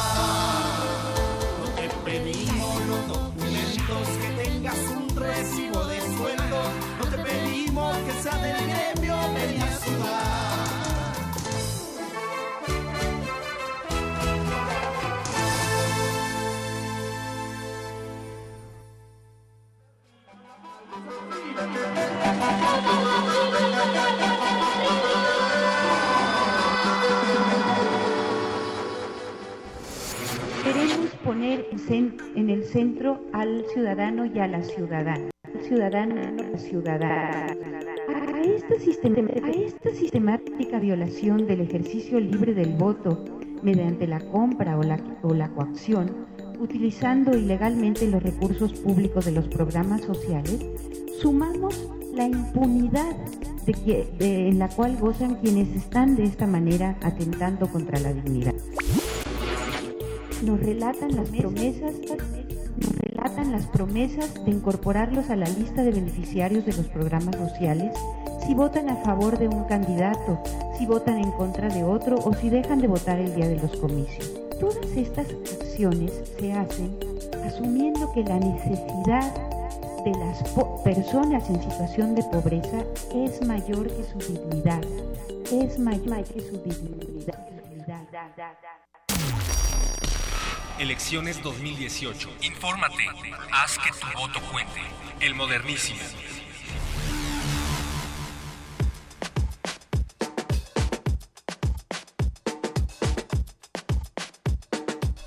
Nueve con 15 de la noche, resistencia modulada en Radio UNAM. Esto es el modernísimo. Y la pregunta que les lanzábamos al inicio de esta emisión es: pues queremos saber a cuánto, a cuánto está el voto, cuál es la cotización del voto en México. Estamos a 24, 23 días para la elección, una elección tan grande como compleja y además violenta, desafortunadamente, y dentro de sus muchos matices se encuentra ya lo decíamos, el de la compra del voto o la coerción del voto también. Democracia sin pobreza es una plataforma que se ha dado a la tarea de documentar con ayuda de ustedes allá afuera que nos escuchan. Ahorita les vamos a decir cómo se pueden ustedes sumar a esta eh, iniciativa y pues bueno, es para transparentar y saber lo que está ocurriendo tras bambalinas ahí a ras de calle eh, en el contexto electoral y para hablar al respecto me da mucho gusto presentar a Rodolfo Guzmán, él es director de comunicación en Acción Ciudadana frente a la pobreza. Rodolfo, bienvenido, gracias por estar acá en los micrófonos de Radio Al contrario, gracias a ustedes. Y qué vergüenza, de veras, qué pena tan grande me da venir a un programa tan moderno que lo escuchan tantos jóvenes, hablar de esto que sigue ocurriendo desafortunadamente, desgraciadamente en el país. Nos da vergüenza y nos debería dar más vergüenza todavía que hablemos de que el voto en México se cotiza. El voto es libre, secreto sagrado, único, indivisible, intransferible. Claro, por supuesto, pero afortunadamente tenemos estrategias como esta, plataformas, iniciativas desde la sociedad civil que van contribuyendo a una democracia cada vez justamente más transparente. Sí, esa es e, efectivamente la intención y también tenemos que agradecer a, nuestro, a los ciudadanos que nos han hecho caso, que se han metido a democraciasinpobreza.mx, donde está el formulario, donde ellos pueden denunciar directamente lo que han visto con sus propios ojos cuando está alguien queriendo comprar el voto, cuando está coaccionando, denunciar, poner fotos, subir videos, todos los testimonios que puedan para tener esta evidencia y, reunirla nosotros, divulgarla, denunciarla y tratar de llegar a los tribunales a que se castigue porque no se puede quedar impune. Claro, por supuesto que es, es una parte esencial. Vamos a dejarla para un poquito más adelante. Primero te, eh, te preguntaría, Rodolfo, pues, que, eh, ¿cuál es la situación, el panorama que ustedes encontraron para pues eh, tener esta necesidad de una plataforma ciudadana? ¿Qué es lo que está ocurriendo con el voto? Lo que hemos estado analizando en general desde hace muchísimos años, desde hace varios años, es que México está transitando por una debilidad institucional. Llegamos a estas elecciones en una tremenda debilidad institucional. No tenemos fiscal, no tenemos fiscal anticorrupción, no, eh, la, FEPADE, que es la Fiscalía Especializada en la Atención de Delitos Electorales, acaba de sufrir un push, un, eh, enfrentamiento eh, muy recientemente que la inestabiliza. ¿Con la destitución te refieres de...? La destitución de Santiago, Nieto, Nieto, claro. y una designación pues un poco tardía, la incorporación, de, esto hablaremos también, de funcionarios públicos que han tenido antes otros cargos, de donde han hecho operaciones electorales y luego tenemos también este diferendo que cada vez se acentúa más entre el Tribunal Electoral y el Instituto Nacional Electoral. Que la autoridad electoral dividida, digamos, o, digamos con sus con sus pugnas, ¿no? Pero mira, una pugna, por ejemplo, muy importante, el, para el Instituto Nacional Electoral, el uso de las tarjetas electrónicas, de los monederos electrónicos, como lo que ocurrió en Coahuila, en el Estado de México, con Monex y, otro tipo de tarjetas, el salario rosa, el salario roja, rojo, etcétera, etcétera, este que para el instituto, para la ley y para nosotros, por supuesto, es un intento de coacción, es un intento de fraude, es un intento de compra de voto, para el Tribunal Electoral no lo es lo avaló en diciembre y entonces ¿qué ha ocurrido? Que en todo el país, todos los partidos, todos los candidatos andan entregando monederos electrónicos, tarjetas electrónicas, que es una promesa de si votas por mí, te voy a depositar dinero. Eso es compra de votos, es un delito aquí donde quieran. Pero ya la autoridad electoral dijo que no, que está el permitido, Tribunal Electoral. El tribunal, claro. Sí. ¿Y qué es lo que ocurre entonces? O sea, es una promesa, es una promesa de si yo, si tú votas votas por mí y llego al puesto de gobierno, te voy a depositar mes con mes, ¿no? Eh, pero entonces ahí está el plástico, está el plástico inerte, no tiene nada dentro, pero hay en, ah, pero sí hay eh, documentados usos de recursos, ustedes lo tienen documentado de esta manera, usos de recursos tal vez públicos. Esta es la otra parte de la debilidad institucional de la que hemos estado hablando, como en cada vez que va a haber elecciones del presupuesto, de pronto vienen en algunas partidas, en algunas pocas partidas, un aumento desproporcionado. Justamente en el primer trimestre del año y en el segundo trimestre del año, o sea, antes de las elecciones. Y eso es algo histórico en la, en la, gráfica que nosotros hemos incluido en la página la puede ver cualquiera de nuestros oyentes de esta Que es además muy amable, ¿no? Eh, la forma en la que lo presentan. Ajá. Es democraciasinpobreza.mx, ahí pueden encontrar esta información de cómo cada vez que va a haber elecciones, este presupuesto aumenta. Y aumenta las partidas, obviamente, que tienen que ver con darle dinero a operadores y obviamente en este momento se vuelven operadores políticos. Claro. Esto es parte de la debilidad institucional que estamos mencionando, pero también hay una más todavía que es la proliferación de programas sociales. La Coneval ha detectado que en México hay 6.491 programas sociales. Son programas federales, programas estatales, programas municipales. Ponemos un ejemplo la atención a los adultos mayores la hace el gobierno federal, la hace el gobierno estatal, la hace el gobierno municipal, cada quien con su estructura burocrática, cada quien con sus vehiculotes nuevos, bonitos, ¿no? Cada quien con sus oficinas, cada quien con sus salarios. Se triplica ¿Cómo llega eso, ese, ese beneficio social, digamos, hablamos de Cedesol tal vez, ¿no? De, de todas estas eh, instancias que se dedican al apoyo y fomento del desarrollo social. ¿Cómo llega eso a comprometerse con el voto? ¿Cuál es el caminito que siguen estos dineros? Mira, por una parte los programas sociales por ley, la Ley General de Desarrollo Social establece que los programas sociales deben estar sujetos a reglas de operación y deben tener un padrón de beneficiarios. Lo que ocurre es que la gran mayoría de los programas sociales en México no tienen ni reglas de operación, ni padrón único, ni rinden cuentas. Entonces, ¿cómo llega? Pues llega como al político en turno se le ocurra. Claro. ¿Y a quiénes se les va a entregar el beneficio? Pues dónde está geográficamente el territorio, el distrito en el que yo quiero, quiero ser postulado candidato a diputado, candidato a senador, etcétera, etcétera. Ahí es donde yo reparto. Si los ancianos que, que, están viviendo en el territorio de al lado están en una situación muy difícil económicamente, no tienen para comer, eh, no tienen este, agua potable en su casa, no tienen electricidad, Ah, ese es otro problema. Primero atiendo mi clientela electoral. Eso es lo grave. Eso es lo grave. Yo recuerdo en esta parte de esta investigación, eh, estamos hablando con Rodolfo Guzmán de Acción Ciudadana frente a la pobreza acerca de la compra del voto. Recuerdo esta investigación de la estafa maestra, ¿no? Una parte estaba dedicada precisamente a desvíos de recursos documentados eh, desde Cedesol. ¿no? Eh, precisamente cuando estaba a cargo el actual candidato del PRI, que es José Antonio Mit, ¿no?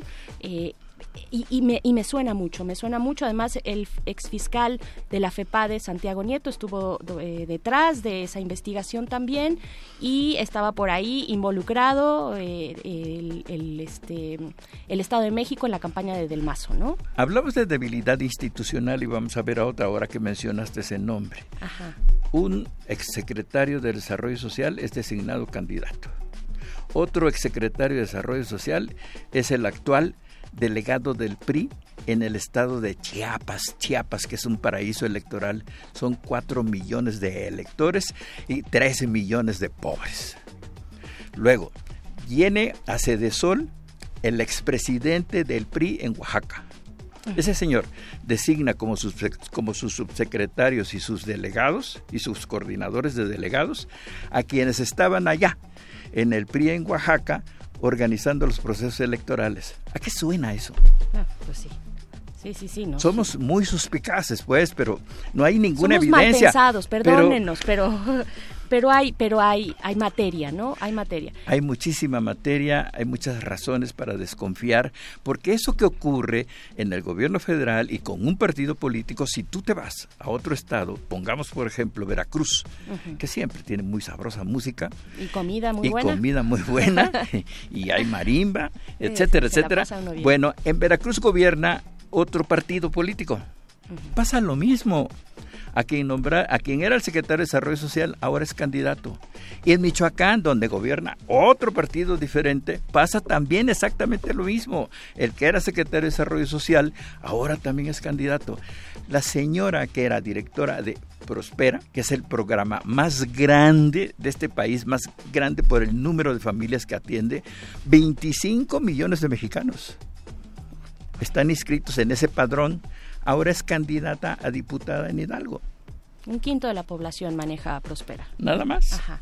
Eh, ¿qué, qué han encontrado ustedes? Eh, bueno, tienen esta investigación que además les invitamos a que pues entren ahorita al portal de democraciasinpobreza.mx porque tienen unas gráficas eh, amables a la vista, sencillas, donde describen de una manera eh, gráfica bastante interesante pues todo este mapeo, ¿no? Ustedes tienen mapas ahí. ¿Qué podemos Sí. encontrar en el sitio, Bueno, Rodolfo? muy preocupante que eh, hay acciones de compra de voto en prácticamente todo el país. En todo el territorio En nacional. 26 estados de la población son los reportes ciudadanos. Ajá. Esto es los de la ciudadanía los que se ha ciudadanos contactado con están entrando y diciéndonos a nosotros.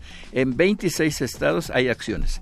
Acciones como este tipo del que estábamos hablando, programas sociales como Prospera, que si tú quieres seguir recibiendo los beneficios de este programa, tienes que votar por mi candidato o tienes que votar en, en contra del otro candidato que, está, que, que tiene más simpatías. Sí. Así. O de plano ofrecen dinero. Entonces, la cotización del voto, que es lo que han estado esperando toda la Eh, audiencia sí, esta noche. ¿A, cuánto- por a fin. cómo está el voto? ¿A cómo está el voto? ¿Quién, quién, da, ¿Quién cotiza más alto el voto, por ejemplo? ¿Quién da más? ¿Quién da más? Mira, el- la cotización del voto habíamos registrado en un primer corte que era más barato en el estado de Morelos. 150 pesos costaba un voto. Pero ahora el nuevo reporte que hicimos, la actualización que hicimos, ubica ya en 1.300 pesos. No, bueno, está a la alza. En Chiapas, por ejemplo, andaba en 500 pesos. Ahora aparecen reportes de 1.200 pesos. En Oaxaca, es una tristeza que en los estados más pobres del país ocurra estas cosas. Oaxaca estaba en 500 pesos, ahora se está cotizando en 3.000. En 3,000 Yucatán, de 500 a 600. En Quintana Roo, a 350. Pero no crees que solamente en el sureste, también en el norte, en el norte donde hay un poco de menos pobreza, hay ofertas. Y la más alta la ocupa, la ocupa Sonora con 13 mil pesos, luego Chihuahua con mil, Coahuila con 500, Nuevo León 500, los pobres de Nuevo León son muy pobres. En Tamaulipas 500 y luego en el centro de la República eh, figura destacadamente Guanajuato donde va de 500 a 1200 pesos, pero el campeonato, El campeonato, el venga, el nacional se lo lleva, adivinen quién, el Estado de México. Ah, por supuesto, bueno, es, es primer lugar en tantas cosas el Estado de México. Qué es el eh. estado donde más número de pobres hay en este país. El estado donde hay más pobres. Chiapas es el estado con el porcentaje más alto de pobreza. Pero por la cantidad de gente pobre, el Estado de México se lleva el campeonato. Por la densidad Bueno, poblacional. ¿Y cómo anda el voto en el Estado de ¿Cómo México? En el, el Estado de México, desde 250 pesos hasta 5 mil. No puede ser, qué barbaridad. Cinco mil pesos, Edomex se lleva la Ahora, medalla. regresando al tema de las tarjetas y de los monederos electrónicos, ocurre, por ejemplo, que en Veracruz o acá, en la Ciudad de México, en nuestro hermosísimo Coyoacán, ahí en Coyoacán se andan repartiendo tarjetas donde la promesa es por cuatro mil pesos. 4.100 pesos, que también es, es una forma de ponerle precio finalmente al voto. ¿no? Esto es muy serio. Nosotros exhortamos a las autoridades, al Instituto Nacional eh, Electoral, para que fiscalice bien los recursos que les entrega a los partidos políticos, cómo los están gastando, que la Fiscalía especializada en la atención de delitos electorales haga su trabajo y lo haga bien, que saque el mayor número de ministerios públicos que tenga, que levanten las denuncias, que investiguen, que investiguen las denuncias de los ciudadanos. Los ciudadanos tienen el valor, han tenido la valentía suficiente para hacer este tipo de denuncias. Ahora falta la otra parte, que las, las autoridades lo apliquen y que el tribunal también haga su chamba. Se pongan a hacer su trabajo. ¿Cuál es, en qué momento se da la vulnerabilidad del voto? Se habla de fraudes en, sexenios, bueno, en elecciones pasadas, pero esto no necesariamente se da en el conteo de los votos porque son ciudadanos que no tienen partido, además, sin filiación partidista, los que eh, cuentan los votos, ¿no? Eh, en, el, en el conteo ya electoral eh, digital tampoco creo que se haga ahí. Siempre hay observadores. ¿En qué momento y cómo se relaciona esto con la compra de votos? Le vamos a plagiar una frase a Santiago Nieto. Santiago dice que el fraude no llega a las urnas. Ah. Ya se hizo antes. Se hizo antes de la urna, antes de que el ciudadano deposite, el voto. Pero deja hablar un poquito también de lo que los está, cómo están amenazando a muchos beneficiarios de programas sociales y a mucha gente con la compra del voto, que les dicen que tienen que demostrar que votaron por el candidato que les está entregando supuestamente el, beneficio. El beneficio son nuestros impuestos, ¿eh? Sí, es dinero Son los impuestos que tú pagas y de los que pagan los que nos están escuchando. Bueno, pero eh, les dicen eso y entonces que desde el satélite les van a tomar una foto en el momento en que crucen su boleta. Esa es la amenaza. Es una mentira. Claro. Es una mentira, esa es la amenaza. Pero por supuesto, a quienes se los ofrecen, este, pueden creérselo en virtud de que no, no tienen tanto acceso a las tecnologías de la información como ocurre ahora con los jóvenes que nos están escuchando aquí en Radio UNAM. Claro, y, muchas veces son personas humildes que además, o sea, que lo cual es tristísimo y es un círculo vicioso, ¿no? Personas humildes que carecen de eh, sus elementos más básicos para una vida digna, que necesitan, que viven eh, el día a día y que, bueno, llega este partido, este candidato a coaccionar y a decir, mira, desde, desde un satélite aquí afuera de la Tierra te vamos a tomar... Te vamos a, eso es una payasada, Pero mencionaste una palabra ahorita que me llamó mucho la atención y que quiero poner el dedo ahí en esa llaga, porque lo que lastiman, lo que lesionan quienes están haciendo esta operación de compra de voto es la dignidad humana. Y es la dignidad de los más pobres, la dignidad de los que más necesitan ayuda, apoyo en este país. Es, de veras es doloroso, pero no solamente queda ahí, en una lesión a la humanidad, a la dignidad del ser humano, sino que este, eh, estorban al desarrollo de la democracia y detienen la pobreza porque los están usando recursos destinados para la superación de la pobreza. Y en lugar de, como decíamos hace un momento, de que atendieran a los ancianitos del distrito de al lado, que están en una situación muy difícil, están ellos atendiendo a gente que no, que no, que a lo mejor no requiere, no necesita esos apoyos. De manera discrecional, De manera absoluta, absolutamente discrecional, así es. Entonces, si algún ciudadano, ciudadana allá afuera nos, nos está escuchando y dice, bueno, a mí me ha pasado esto en mi comunidad, eh, creo que, eh, bueno, me vinieron a ofrecer tal o cual cosa, ¿cómo se pueden sumar a esta iniciativa de democracia Pueden entrar a democraciasinpobreza.mx Ahí van a encontrarse con un formulario. A un formulario. Este formulario para reportar compra del voto. Aquí está, es lo primero que aparece en, la primera, en el homepage, en la página principal, digamos, de la, de la y este llenar el formulario. El, el formulario de veras, agradezco lo que habías dicho porque está diseñado muy gentil, muy, muy amigable, te va llevando de la mano muy suavecito para que vayas haciendo el reporte. ¿Qué viste? ¿Dónde lo viste?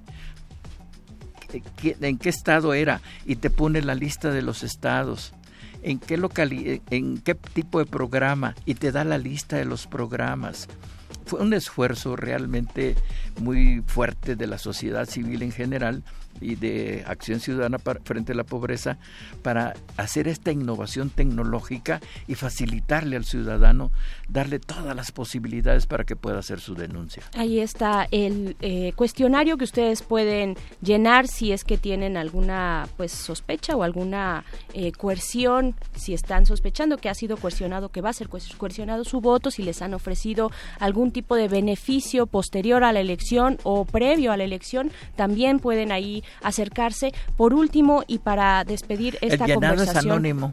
El llenado es anónimo, muy importante. Claro.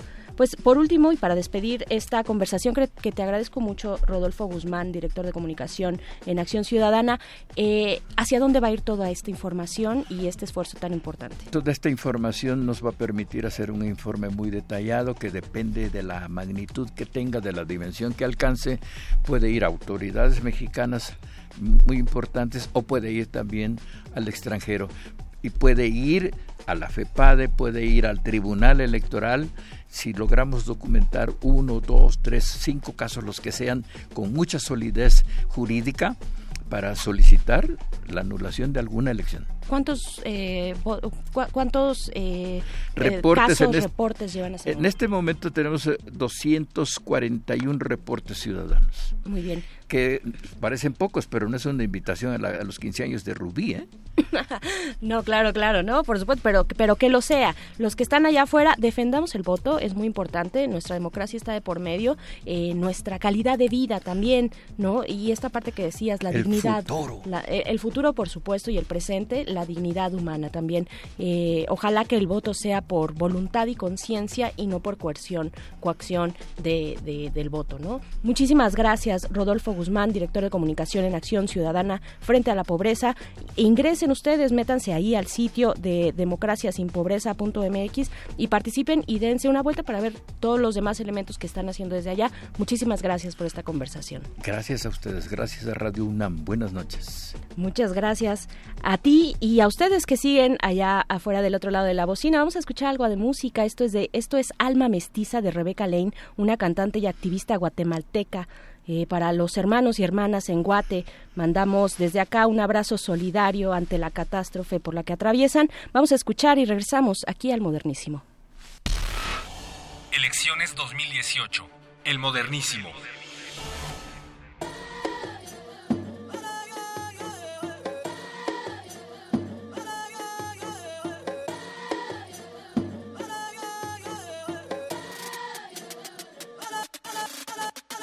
Conciencia cósmica de herencia mágica, buscando en la sombra los rastros de mi alma, aprendiendo a convertirme en animal como un nahual. Soy un cuerpo transitando el camino espiritual, no es lineal, mi lenguaje es ancestral, viajo en una espiral entre mundos y fronteras, cuestionando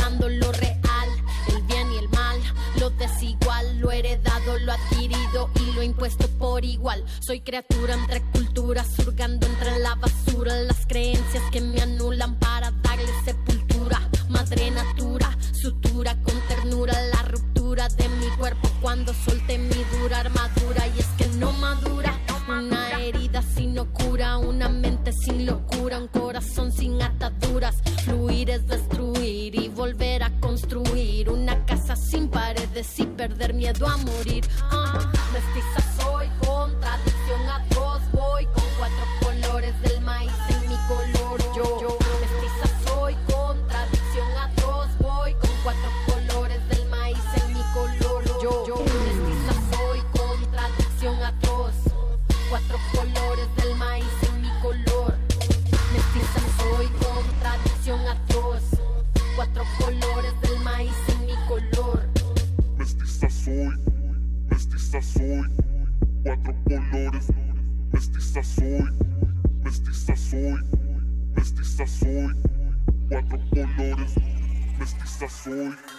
Buscar mi identidad en una sociedad racista, la mente colonialista instalada en mi pupila. El reflejo en el espejo me devuelve lo que creo. Si no moldeo mi alma, yo lo harán los modelos eurocéntricos, falocéntricos, que convierten mi experiencia en un objeto exótico. Pintando las culturas como algo folclórico, restándole lo subjetivo a los modelos teóricos. Quisieron que callara mi sangre. Quisieron que olvidara la violencia a mi madre, pero no pudieron quitarnos el fuego interno, el eterno conocimiento, las señales en los sueños. Por eso defendemos nuestra tierra y sus secretos con los dos puños en alto y en el alma amuletos con la fuerza del volcán, el rugido del jaguar, la fuerza de guerrera y espíritu animal. Ah, mestiza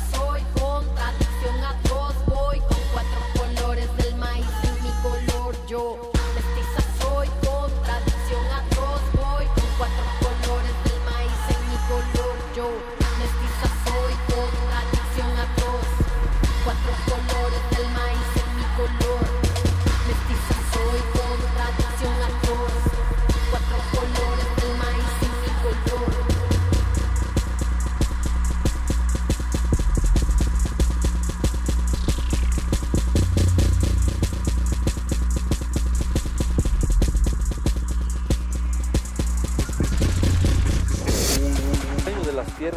Los dueños de las tierras no son los gobiernos, sino somos los pueblos indígenas.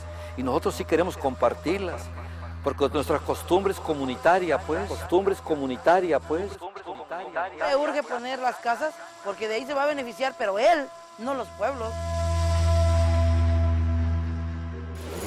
No nos han invitado a dialogar. No nos han invitado a dialogar. Ningún gobierno ha llegado a nosotros para aclarar este problema.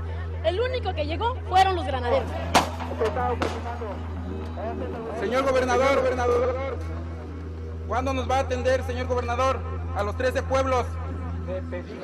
Somos un país de atadura, de atadura, pero como que no te das cuenta. Pero en realidad estamos atados. El modernísimo.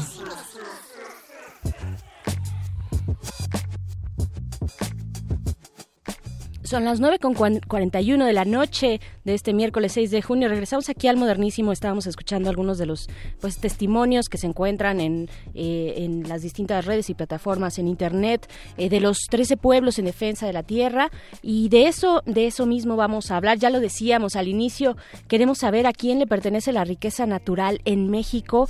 eh, y para hablarnos de un informe, un informe muy, muy interesante, un anuario 2017 titulado Las actividades extractivas en México, minería e hidrocarburos hacia el fin del sexenio. Para hablar de él ya está Beatriz Olvera en la línea. Ella coordinó, coordinó este esfuerzo de la organización Fundar, así es que te doy la bienvenida. Beatriz Olvera, te saluda, te saluda Berenice. ¿Cómo estás, Beatriz Olivera?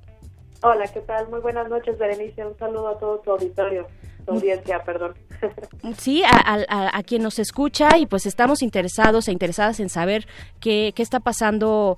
eh, primero que nada, ¿a qué le llamamos industria extractivista? ¿Cuáles son estas actividades industriales que contempla esta investigación que hacen en Fundar? ¿Y cuál es el panorama en México en general de estos recursos naturales?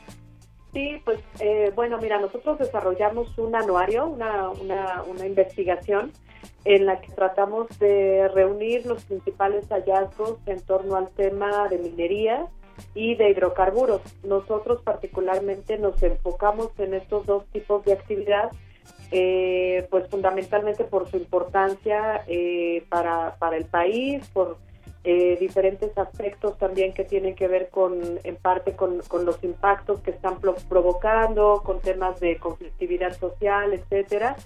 Eh, y bueno, particularmente a este, a estas dos actividades es a lo que le estamos llamando actividades extractivas, justo pues porque la lógica o, o tienen ambas una lógica de, de, extracción, ¿no? El- lo que viene, lo- que es la, minería, por ejemplo, pues eh, se refiere particularmente a la extracción de minerales, minerales metálicos, y en lo referente al, a hidrocarburos, pues particularmente analizamos la extracción de gas y de pues de petróleo de aquí en el en el país. Claro, se dice por ahí que somos eh, los principales exportadores de, plata, pero pues eso no se refleja en la vida de las personas y de las comunidades que están en esos eh, en esos territorios. Eh, ¿cómo, cómo está la, cómo funciona la normatividad actual, esta que nos dejó la, la herencia de Enrique Peña Nieto con la reforma eh, energética, por ejemplo? Sí, pues mira, eh, este sexenio la verdad es que estuvo fue bastante complicado para todas estas actividades extractivas. Bueno, no para ellas, ¿no? Fue, fue complicado para, para los mexicanos, fue en beneficio de las eh, de las actividades extractivas. Por ejemplo, en, en, lo referente al sector hidrocarburos, pues lo acabas de señalar, con, con la reforma energética, pues se modificó sustancialmente eh, la ley de hidrocarburos, algunas algunas leyes, algunos artículos que, que preveían o que, que, de alguna manera pues garantizaban la, la, la, la, propiedad de la tierra para, para las y los mexicanos. Eh, y bueno, a raíz de la reforma energética, pues se dieron estos cambios que, que han permitido o que han favorecido ahora sobre todo a, a, empresas particulares, ¿no? Eh, eh, en, materia minera, pues también en 2014 vino una modificación sustancial a la ley minera eh, y, ambas modificaciones, tanto de la ley minera como de la ley de, hidrocarburos, a nosotros en Fundar nos preocupan muchísimo porque establecieron una figura que es la preferencia, eh, una figura legalizada ya en, en, ambas, en ambas iniciativas, en la que se establece pues que primero que la actividad de hidrocarburos va a tener preferencia sobre cualquier otro uso que se le dé al territorio y en segundo orden pues establece a la, a la minería no también como una actividad preferente. Es decir eh, lo que lo que dicen estos cambios eh, sustantivos a las a las normas pues es que eh, cualquier uso que se le dé a la, al, al territorio eh, va a ser preferente, el, uso el uso preferente lo van a tener estas industrias sobre cualquier otro uso que se le dé al, territorio, ¿no? si se quiere hacer agricultura, se quiere hacer turismo, no se va a poder porque en realidad eh, en zonas que en donde exista potencial minero o potencial de hidrocarburos, pues estas actividades van a tener la, la preferencia. Y eso es, es muy grave porque pues ahora ya estamos viendo eh, varios conflictos socioambientales generados pues justo por las disputas por el por los territorios.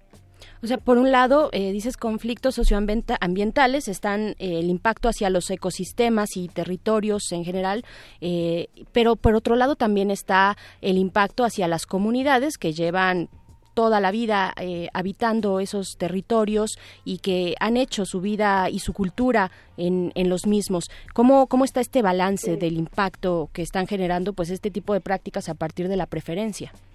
Sí, pues mira, por ejemplo, en el, en el tema de minería que, que, desarrollamos en el, en el anuario, eh, pues encontramos, por ejemplo, que en, en términos de, de, afectaciones a los ecosistemas, eh, encontramos que hay alrededor de 73 proyectos mineros que están ubicados en las zonas núcleo de las áreas naturales protegidas. Cuando hay una, una prohibición expresa para desarrollar estas actividades en esas zonas, ¿no? en las zonas núcleo, que son zonas pues con eh, altísima biodiversidad, con una un capital natural inmenso, eh, pues ahí se está realizando minería de manera eh, pues de manera ilegal, aunque bajo el amparo de, de, una de una concesión minera que dio la Secretaría de Economía, ¿no?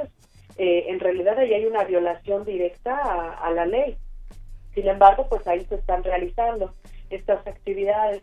En, en, materia de hidrocarburos, lo que encontramos también, pues es que en toda la zona de la cuenca de Burgos, eh, pues está, se está ya, eh, ya se licitaron en varias rondas, en la ronda en, las, en las rondas de licitación pasadas, también producto de la reforma energética, ya se licitaron varios campos eh, en los cuales también los programas de ordenamiento territorial pues estaban eh, de alguna manera protegiendo ¿no? Eh, parte de estas zonas destinando destinando estos este territorio pues para agricultura o para otro tipo de, de actividades pero bueno también ya se ya se licitaron ya hay una una invasión de de, la extracción de hidrocarburos en estas zonas.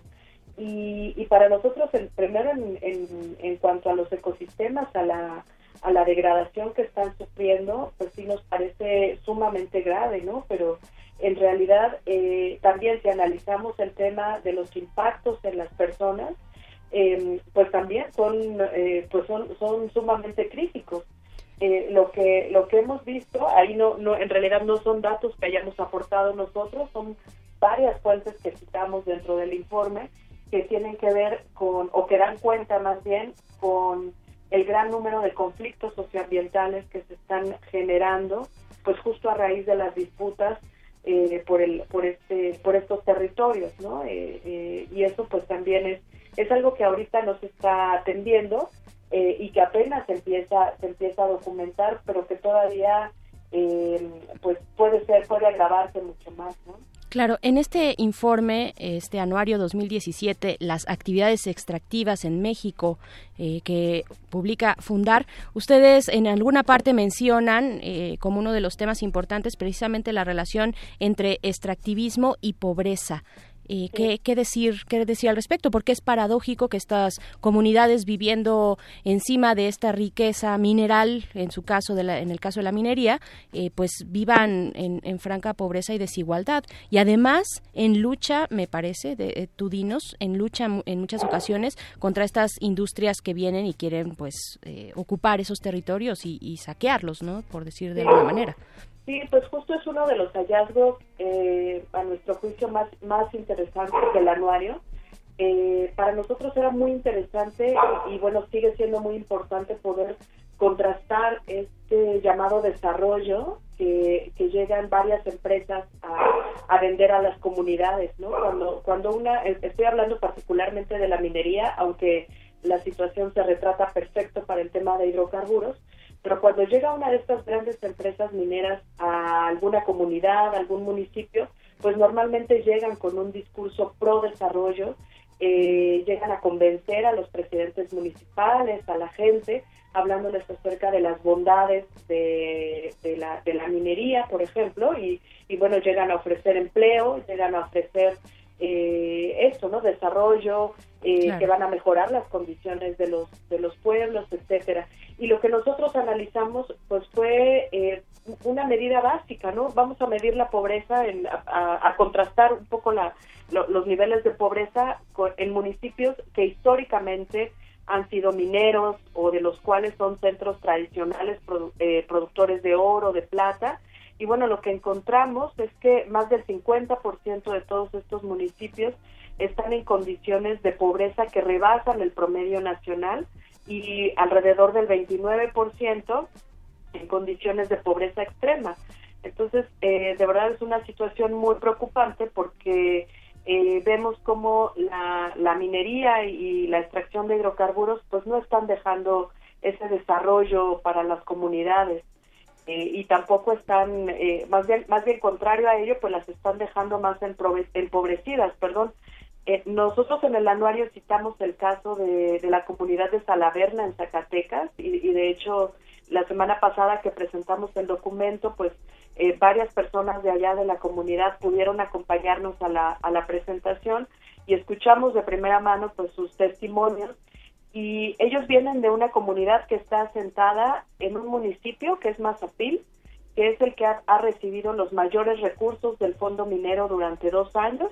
Prácticamente eh, durante los dos primeros recibió la mayor cantidad de recursos de, este fondo de todo el país y en el último año fue el segundo lugar.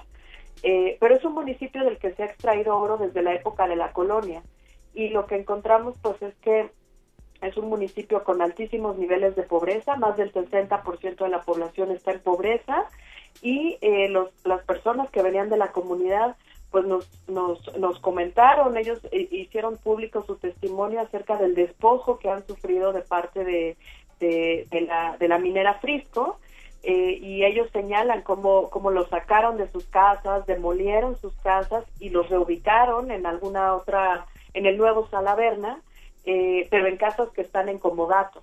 En el nuevo Salaverna. En el nuevo Salaverna, ¿no? Entonces, ni siquiera son casos que les pertenecen. Entonces, bueno, situaciones como esta, pues podemos encontrar en varias partes del país donde, eh, pues lamentablemente sí vemos que, que las minas, eh, este tipo de industria, pues está dejando más pobre a, la, a las poblaciones. Claro, en este sentido también quiero preguntarte, porque es algo que anotan en el informe, el impacto diferenciado entre hombres y mujeres. ¿Cómo afecta esta situación que ya nos has detallado a profundidad? ¿Cómo afecta a las mujeres de manera distinta que a los hombres? Pues eh, mira, nosotros encontramos, por ejemplo, que hay, diferentes tipos de impactos. Hay impactos a la salud clarísimos, por ejemplo, por, por el tema de la fracturación hidráulica o el fracking, que también lo, lo documentamos en el, en el anuario, y encontramos que hay, hay impactos diferenciados porque las mujeres se puede provocar, eh, eh, puede ser un, un, factor el, el, uso de cancerígenos. Eh, entonces, en, en Texas, que es donde más se ha realizado esta práctica y donde encontramos esta evidencia ya en, a nivel a nivel médico, pues es que se han incrementado el número de, de casos de cáncer de seno, por ejemplo, allá en esta zona y eh, se ha incrementado sobre todo en, en, lugares en donde se realiza eh, fracturación hidráulica en comunidades muy cercanas a los pozos. Entonces vemos ahí un primer, un primer impacto directo relacionado con la salud, pero también hay otros, por ejemplo, relacionados con, eh, pues con que se incrementa la violencia hacia las mujeres, inclusive la prostitución forzada, la trata, en, en, zonas donde se realizan grandes proyectos, proyectos extractivos, pues justo porque empieza a haber una mayor cantidad de, de hombres o de personal ajeno a la comunidad que empieza a llegar a estas eh, pues a estas zonas y eh, de alguna manera pues ya se empiezan a registrar este tipo de, de pues pues de, impactos no casos, eh, casos de violencia hacia las hacia las mujeres. Eh, eh, también preguntarte ya hacia el cierre y como conclusión de esta conversación Beatriz Olvera que te agradezco mucho tener aquí con el modernísimo. A manera de conclusión cuáles son las recomendaciones que arroja este este anuario este informe pues bueno para nosotros es muy importante replantear que, cuáles son cuáles son las nuevas eh, pues regulaciones que van a venir después de, la reforma energética. Creemos que, es necesario hacer muchos ajustes en términos de evaluaciones de impacto social, en términos de reajuste de los ingresos que se eh, pues que se recaudan provenientes de, las empresas del sector petróleo. Nos parece también que es fundamental apostarle a una prohibición de la, del fracking, de la fracturación hidráulica. Eh, eso es algo por lo que hemos ya eh, pues hemos estado en campaña permanente desde hace varios años, llamando a, la, a, que debe existir una verdadera prohibición de esta práctica, que es una práctica riesgosa que además está prohibida en otros países. Y bueno, en el tema de minería, nosotros también le apostamos a que deje de realizarse eh, la minería a cielo abierto, particularmente eh, en cuanto a la extracción de, de, oro y de plata, que son minerales que en realidad pues eh, muy muy poco de su de su uso pues va para, para otro tipo de aplicaciones no como aplicaciones médicas etcétera. Para terceros usos no ajá. Exacto exacto. Entonces bueno y también por supuesto en las medidas fiscales eso nos parece que tienen que ser eh, de manera inmediata no que eh, obligar a las empresas a que realicen sus contribuciones fiscales eh, a que se contribuya pues también con, con una recaudación, con una fiscalización adecuada del aporte que estas empresas hacen a los eh, pues sí a las a las finanzas públicas. Claro. Eh, en ese punto preguntarte nada más así muy brevemente es Canadá el que tiene el que se lleva digamos el mayor porcentaje de beneficios porque es algo que suena mucho de pronto. Nada más preguntártelo así brevemente eh, Beatriz? No, no, en realidad son las empresas canadienses. perdón, las, las, empresas, sí, por supuesto, las empresas canadienses extractivistas. Sí. Tenemos como el 60% de las empresas mineras que provienen de, que son de capital de, Canadá y pues ellas en realidad, ahí es donde están las ganancias, ¿no? Las ganancias no están en México, no se están quedando en, en, las arcas nacionales ni en los pueblos, están en los bolsillos de los de los empresarios canadienses y de otros empresarios que también hay mexicanos, por supuesto. Sí, también hay mexicanos que han salido a relucir en estas elecciones, ¿no? Este, llamando a votar en contra de los populismos. Pues ahí está eh, Beatriz Olivera, coordinadora del anuario 2017, eh, las actividades extractivas en México, minería e hidrocarburos hacia el fin del sexenio de la organización Fundar. Muchísimas gracias por esta comunicación. Eh, hay que reanudarla de nuevo más adelante porque hay mucho que, que decir, además de la persecución hacia los activistas del ambiente, eh, hacia pues estos activistas que están muchos presos o desaparecidos o incluso asesinados. Ahí está Valdenegro, por, por ejemplo, o recientemente en Teciutlán, Puebla, ¿no? Manuel Gaspar Rodríguez. En fin, hay mucho que hablar, pero te agradezco esta primera conversación para Resistencia Modulada. Muchas gracias, Beatriz. Gracias a ti.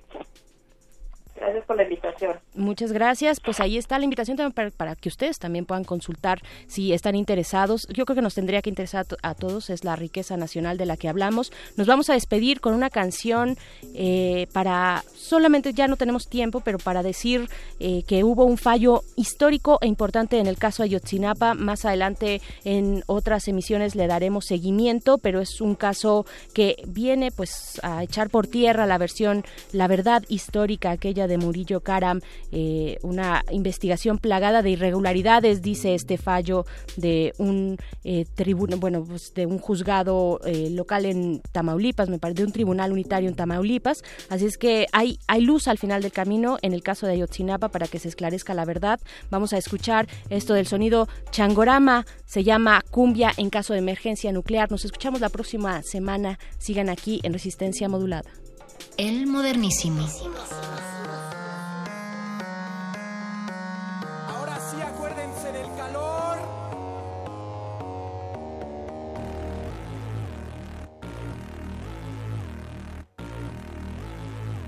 Porque vivos se los llevaron.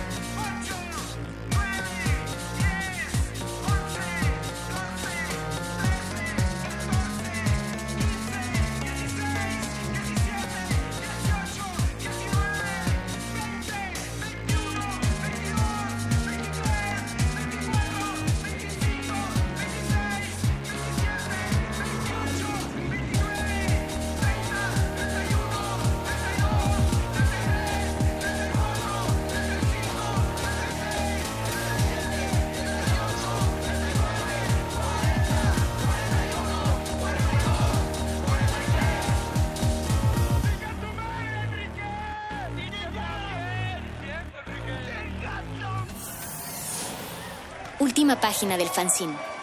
Pero mientras el futuro esté desigualmente repartido, buscaremos llegar a él.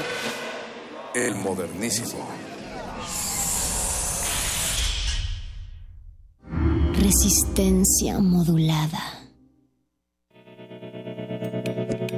Universidad Nacional Autónoma de México. La Universidad de la Nación.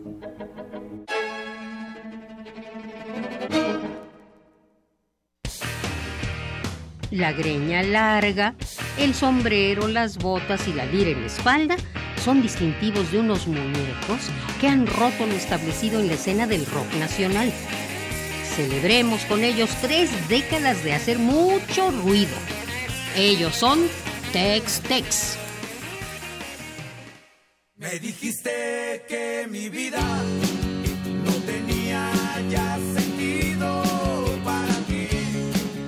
presentando su más reciente álbum, El Espíritu del Rock.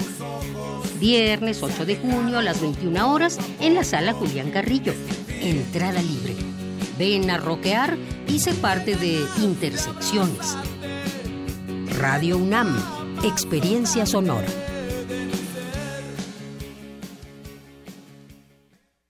En México está creciendo la esperanza, un movimiento que se vuelve cada día más grande con la honestidad, las propuestas y la alegría de nuestra gente. Estamos unidos y eso nos hace más fuertes para transformar lo que parecía imposible cambiar.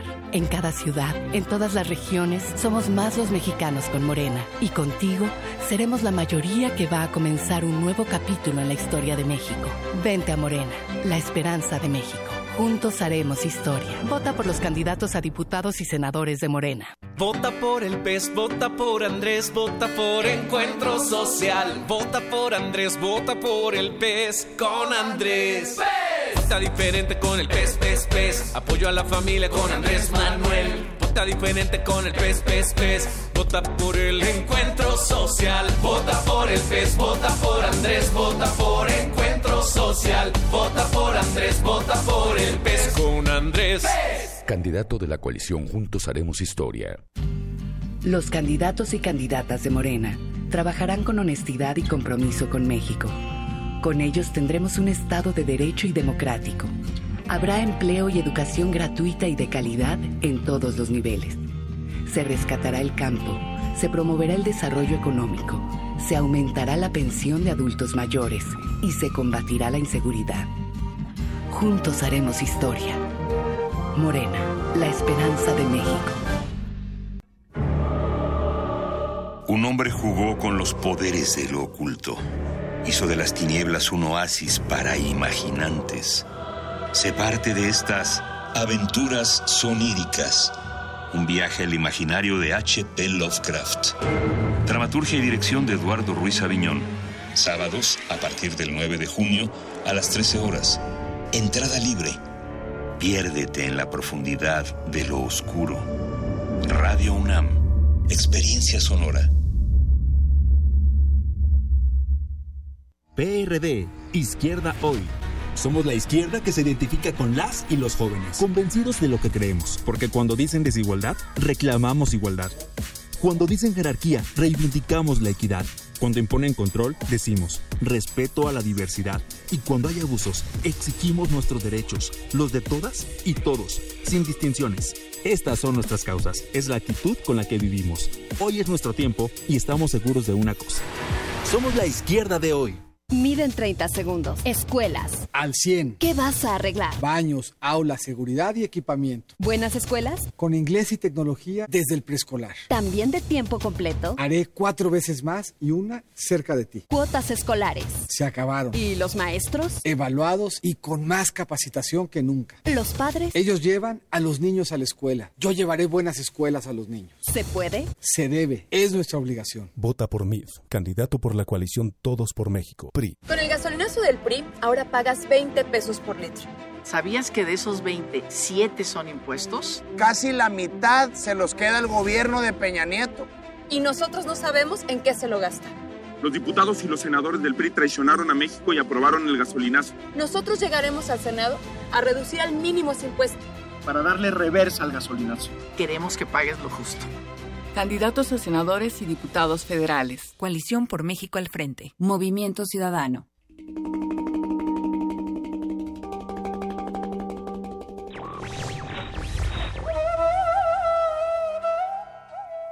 El hombre está condenado a ser libre. Jean-Paul Sartre.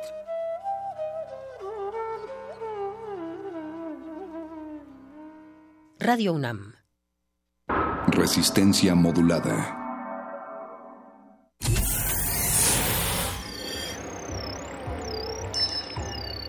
Bienvenida, nueva entidad orgánica. Relaja tus oídos mientras procedemos a analizar tu sistema. Estás a punto de integrarte a una red que conecta al sonido con el conocimiento. Acceso permitido. Por favor, respira, relájate y prepárate para la abducción. Resistor. Esto es una señal.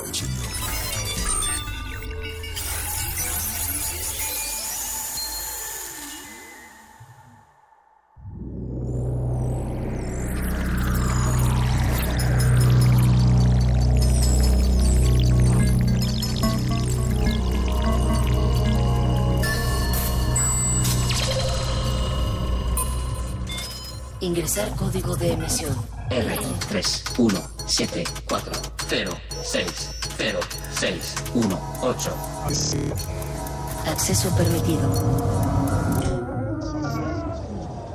Inicia secuencia sobre gestos en pantallas, nuevas interfaces.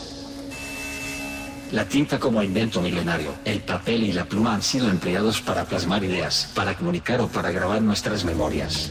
De algún modo, son la interfase que tenemos para poder plasmar nuestras ideas, almacenarlas y compartirlas. De ahí al teclado y el ratón en las computadoras. Estas son nuevas plumas y las pantallas son el nuevo papel donde registramos lo que pensamos. Este ha sido un gran salto que se ha dado en mucho tiempo. En los últimos años la aparición de nuevos medios, como los dispositivos móviles o las tabletas, han traído consigo nuevas formas de manipular los contenidos, nuevas interfaces. Hoy al emplear un teléfono móvil inteligente, usamos una variedad de movimientos con nuestras manos y dedos para interactuar con el dispositivo. A estos movimientos les llamamos gestos. Acercarse, alejarse, escribir algo o manipular una imagen. Es posible gracias a los movimientos que hacemos con nuestras manos. Como aprendimos estos movimientos, cuáles serán las nuevas interfaces y qué gestos tendrá consigo. Llegará el momento en el que podamos transmitir nuestras ideas a un medio digital con solo pensarlo. ¿Desea repetir esta información? Ha elegido no. Comenzamos. Resistor. Esto es una señal. Resistor.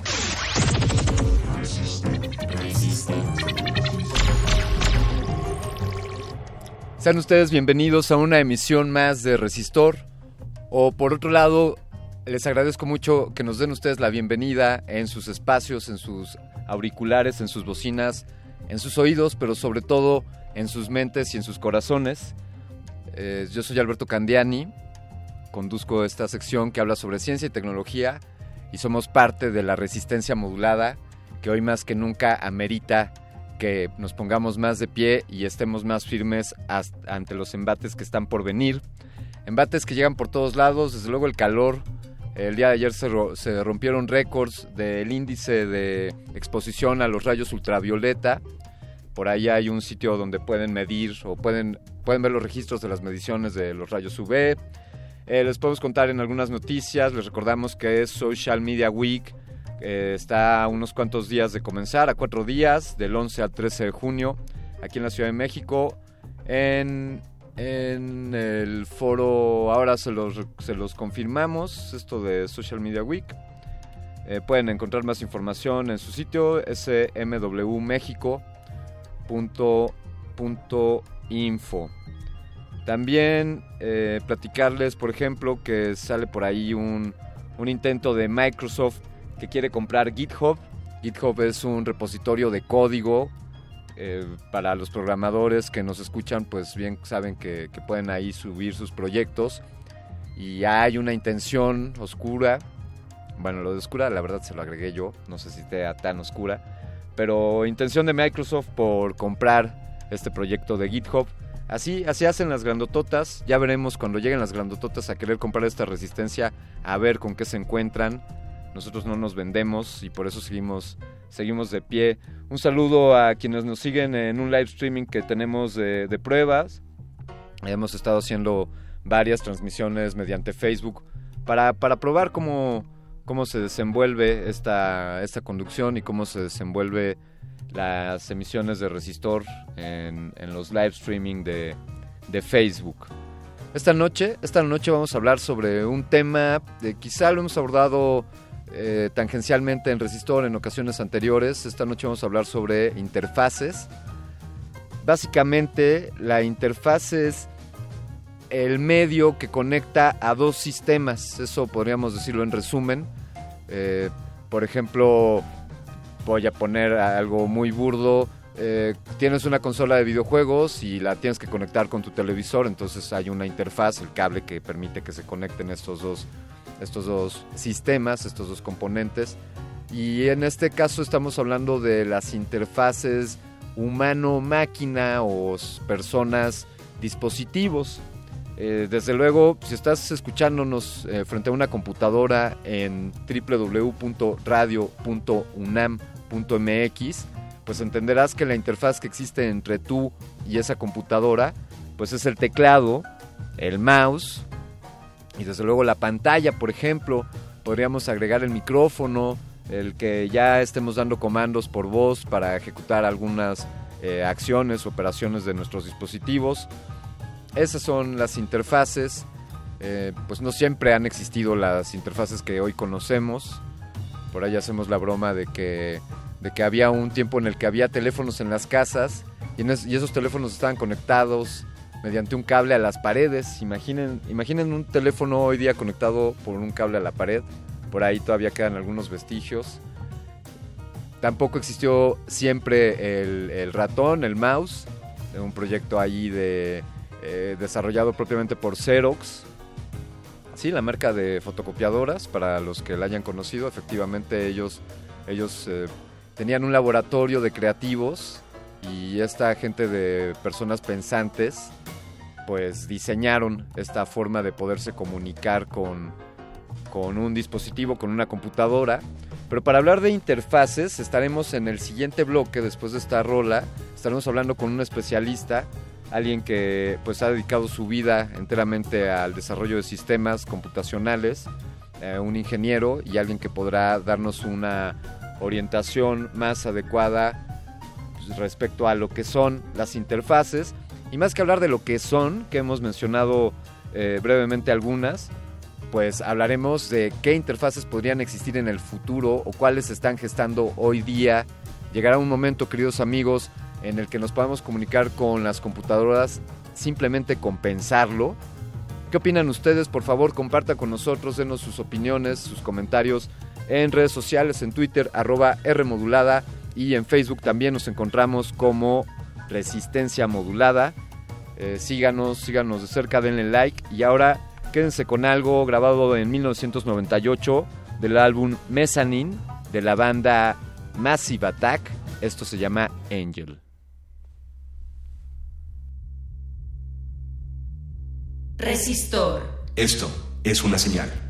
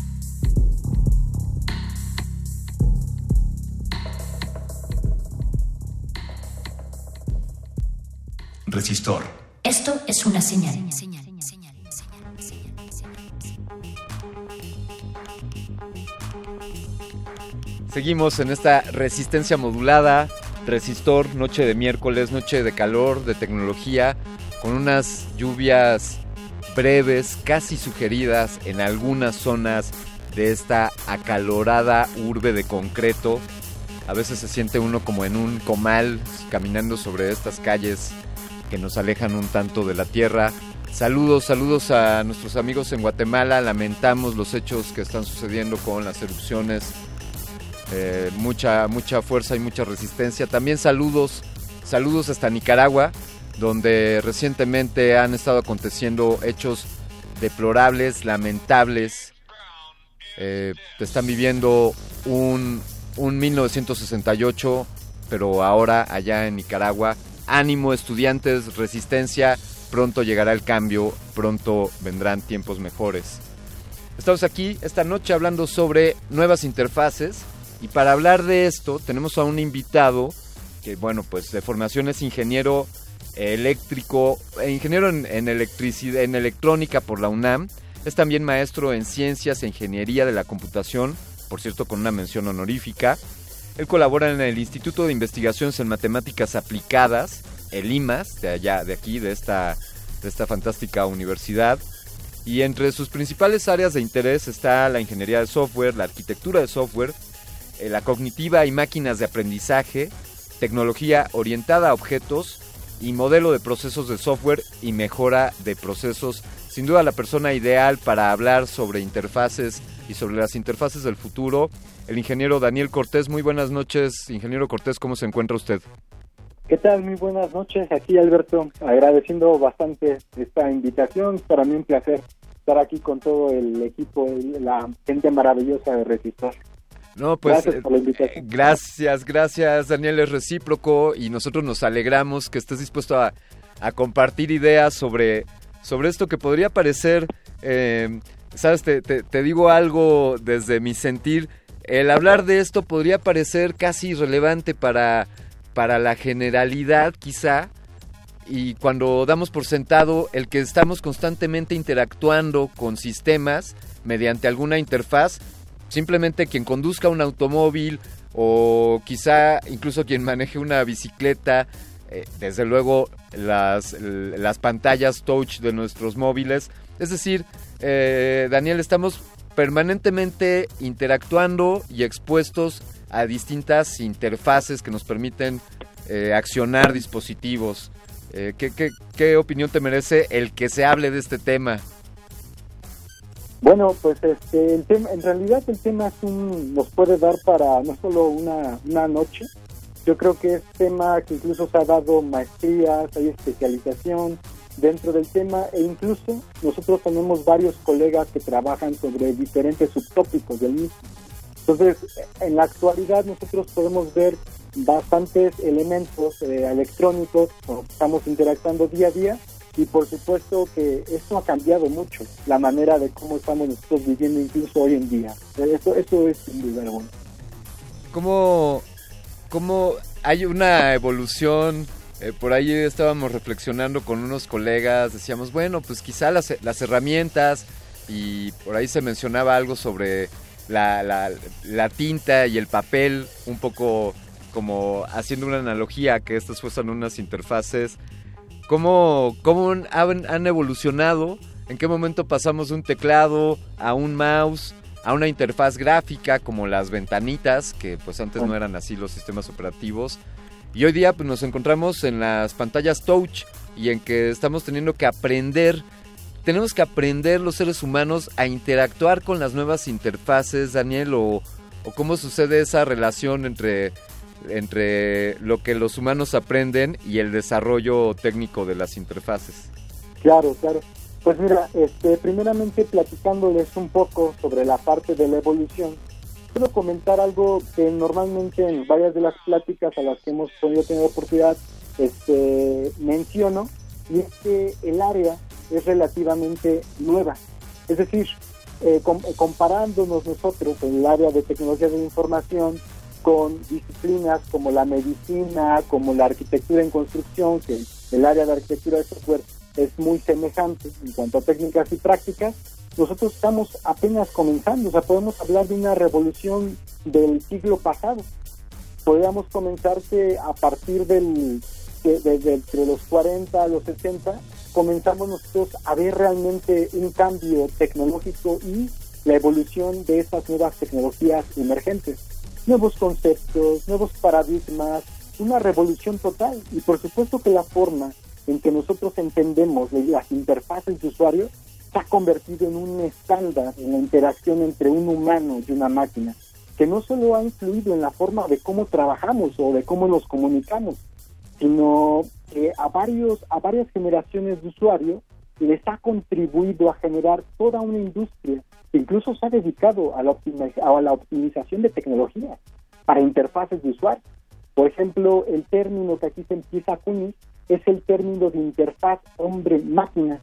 Este, normalmente este tema, bueno, ha evolucionado en 1945, que curiosamente, eh, y eso nos ha pasado con todo lo que nos circunda en cuanto al tema de tecnología, curiosamente todo su origen tiene, es bélico. Y justamente aquí hay un primer personaje que comienza a aparecer en la historia de las interfaces entre máquina y hombre y es, es Banner Bush, eh, que en 1945 pues él eh, trabajó en el Instituto de Massachusetts, ahí en el MIT, colaboró con el ejército de Estados Unidos durante la Segunda Guerra Mundial en 1945. Él por primera vez saca un tema, un artículo al que llamó As We May Think, que sería cómo podemos pensar, ¿no? Entonces, en él describía su primera visión sobre una herramienta, por ahí, por ahí del 45, eh, de cómo administrar la información a la cual le llamó Memex, curiosamente. Y esta herramienta hmm. constaría, nomás era una, una mesa en un teclado con palaca o con palancas bastante rústicas y arcaicas, eh, en las cuales permitía la consulta de datos que se encontraban almacenados en microfilm Estamos hablando ya de una tecnología, pues bueno, que ya tiene, tiene bastante tiempo que salió, pero lo curioso de, de Banner Bush es que él, él, no tenía como objetivo el tratar de quitarle el trabajo, por ejemplo, a la gente que en ese momento colaboraba dentro de empresas, sino él veía la interfaz de hombre-máquina como una extensión, una extensión de la cual iba a permitir simplemente extender funcionalidades para poderlo ayudar a crear cosas más complejas.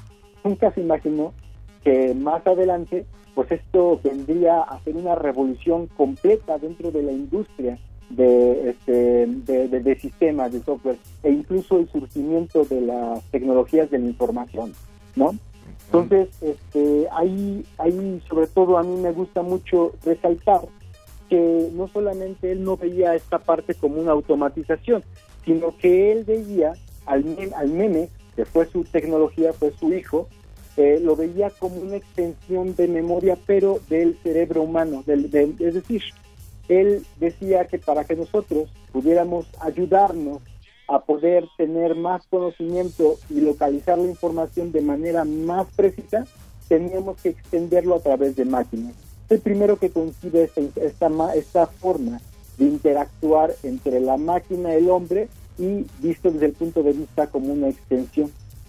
Justo Douglas Engelbart en el 63, pues él comienza a retomar mucho de lo que él ya había este, mm, pues definido en su momento.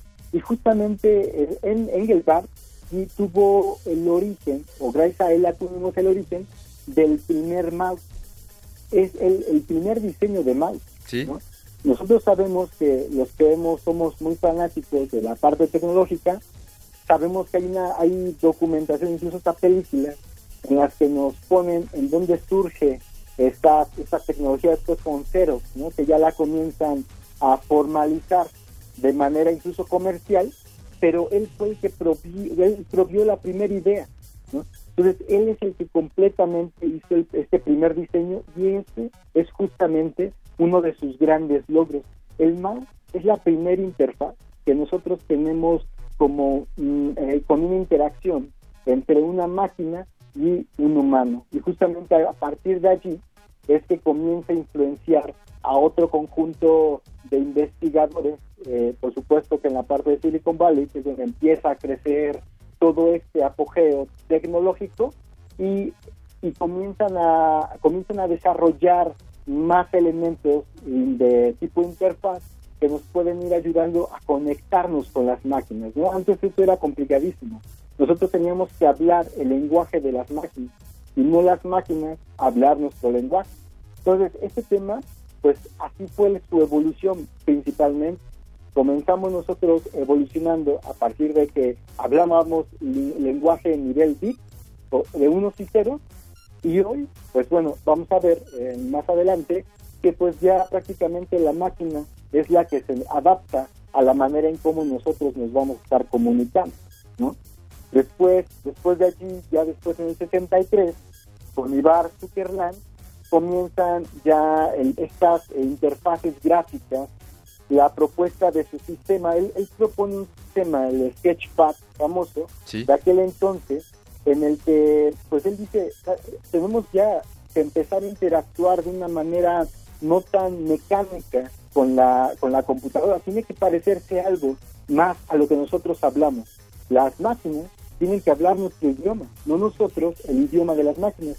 Entonces él comienza a desarrollar el primer objeto de gráfica y el primer lápiz óptico con el cual comienza eh, pues a, tratar de transmitirle eh, indicaciones de comandos a las interfaces, eh, a, las computadoras para poder, para poder llevar a cabo tareas muy básicas como selecciones de, opciones, iconos, menús, tamaños, es decir, lo que nos podría dar una forma muy limitada, como lo vendría siendo un lápiz de tipo óptico, pero a él se le acuña justamente esta, esta tecnología, ¿no?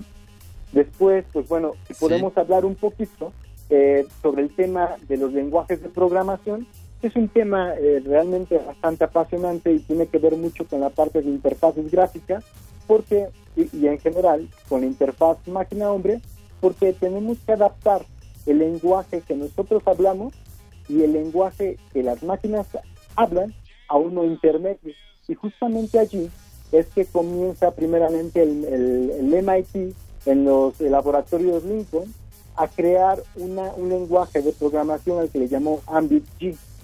En, este centro de investigación, él, ellos tratan de incluir representaciones ya propiamente de iconos, reconocimiento de gestos. Justamente allí en 1968 comienzan ya los primeros reconocimientos de interfaces que nos permitan gesticular ciertos tipos de, elementos, ciertos tipos de comandos que podríamos transmitirle de una u otra manera a estas máquinas, el cual por supuesto incluyó presentaciones de iconos, menús dinámicos, eh, ayuda de dispositivos como apuntadores, selecciones de iconos y apuntadores, y por primera vez se empieza a desarrollar la disciplina y el estudio propiamente sobre las interfaces de máquinas hombres, lo cual pues bueno tiene tiene muchísimo que ver también los conceptos y la parte algorítmica que ha tenido que intervenir para poder empezar a acrecentar este conocimiento sobre este tema. Después viene la parte de Xerox, Xerox con su primer, con el ahí en Palo Alto, eh, en el centro de investigación, comienzan creando un modelo de dispositivos para interfaces que incluían propiamente, y la, los primeros que comienzan ya a tratar de comercializar, ventanas, menús, iconos, ¿no? Entre estos elementos. Y justo ahí, dentro del área de, desarrollo de sistemas, hay un concepto al que le decimos lo que tú ves es lo que tú tienes. What you see is what you get. Exactamente, exactamente. What you see is what you get. ¿no? Entonces, la idea es que nosotros pudiéramos de una otra manera diseñar interfaces gráficas y prácticamente la forma en la que la estábamos diseñando era exactamente lo que estábamos ejecutando y podíamos ver directamente e interactuar directamente con estos elementos. Justamente eso ocurre en los años 70 en Xerox, en Xerox Park, ¿no? Eh, después, Sí, eh, Daniel, ingeniero Cortés, nos, nos has dado hasta ahora un recorrido fantástico por el origen y la evolución de las interfaces. Sin duda, sin duda, muchos puntos en que reflexionar. Eh, invito a la audiencia que busquen el primer mouse y se llevarán una sorpresa. Ahora compartimos una foto, es prácticamente de madera. Eh, ingeniero Cortés, Daniel, si nos das oportunidad, permítenos poner, poner un poco de música y continuar con esta charla, quizá para hablar de no tanto de lo que nos antecede, sino de lo que nos sigue. Por favor, continúa con nosotros, Daniel, y seguimos Sí, claro después de esta sí. canción. Claro Muchas, que sí. muchas gracias. Pues esto es algo que también tiene antigüedad. Esto originalmente, decimos algunos, que fue de 1944, de un señor Lead Billy, un blusero, ahí un señor con su guitarra. Pero de acuerdo a los registros de derechos de autor y a lo que dicen las leyes en la actualidad, esto es de Nirvana, de 1994, del álbum MTV Unplugged, Where Did You Sleep Last Night? Resistor. Esto es una señal. My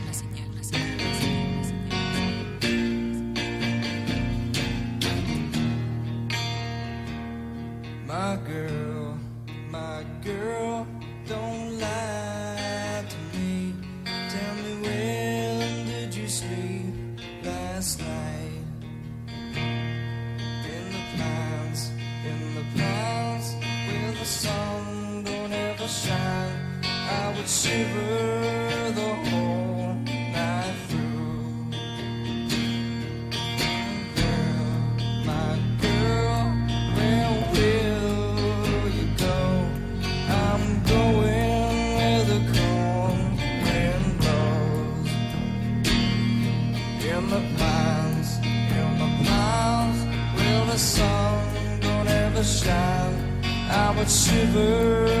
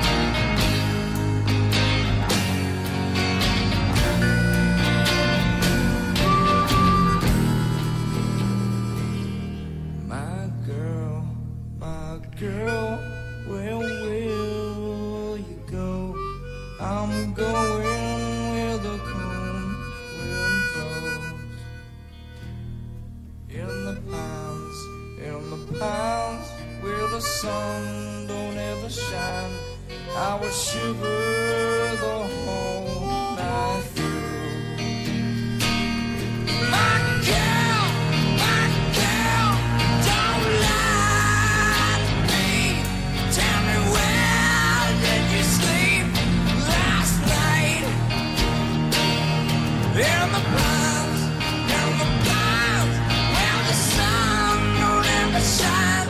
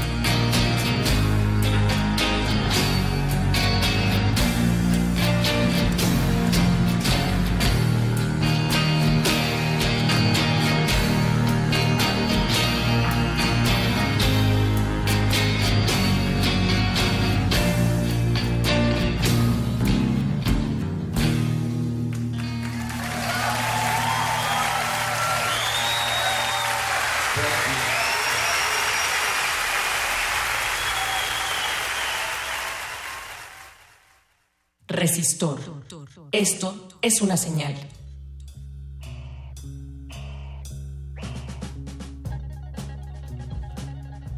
que si un mouse para mover un cursor en una pantalla, los mismos iconos que ves en la pantalla, ya sea en tu computadora o en tu smartphone, eso también son interfaces, eso que te permite entender, ya, ya hay, un, hay un lenguaje ahí tácito en la iconografía, en cuanto a que si vemos un, un engrane o una llavecita de tuercas, o, un sobrecito, sabemos que es un correo electrónico o sabemos que son los settings de configuración.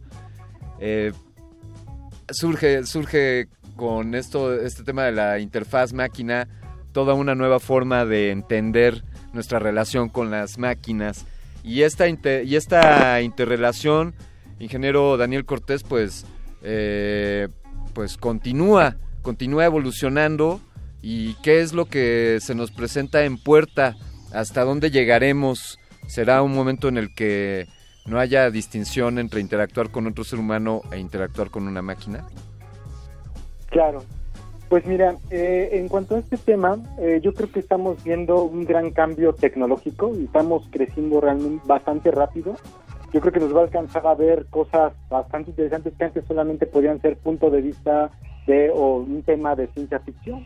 Por ejemplo, el que nosotros pensamos en el sentido de la vista, que es el sentido más versátil del hombre y que le aporta la información más compleja, no en vano el ojo humano se encuentra directamente conectado, vaya, a nuestro cerebro a través de, pues, que, que serán más de dos millones de terminaciones nerviosas, pues la adquisición de ese conocimiento a través de la visión, es decir, cómo interpretar el conocimiento que nos circunda a través de la visión, nosotros tratamos de imitarlo también en las máquinas para poder tratar de capturar el mayor número de detalles que incluso al ojo humano se le iría de manera incluso a la misma conciencia se le podría ir.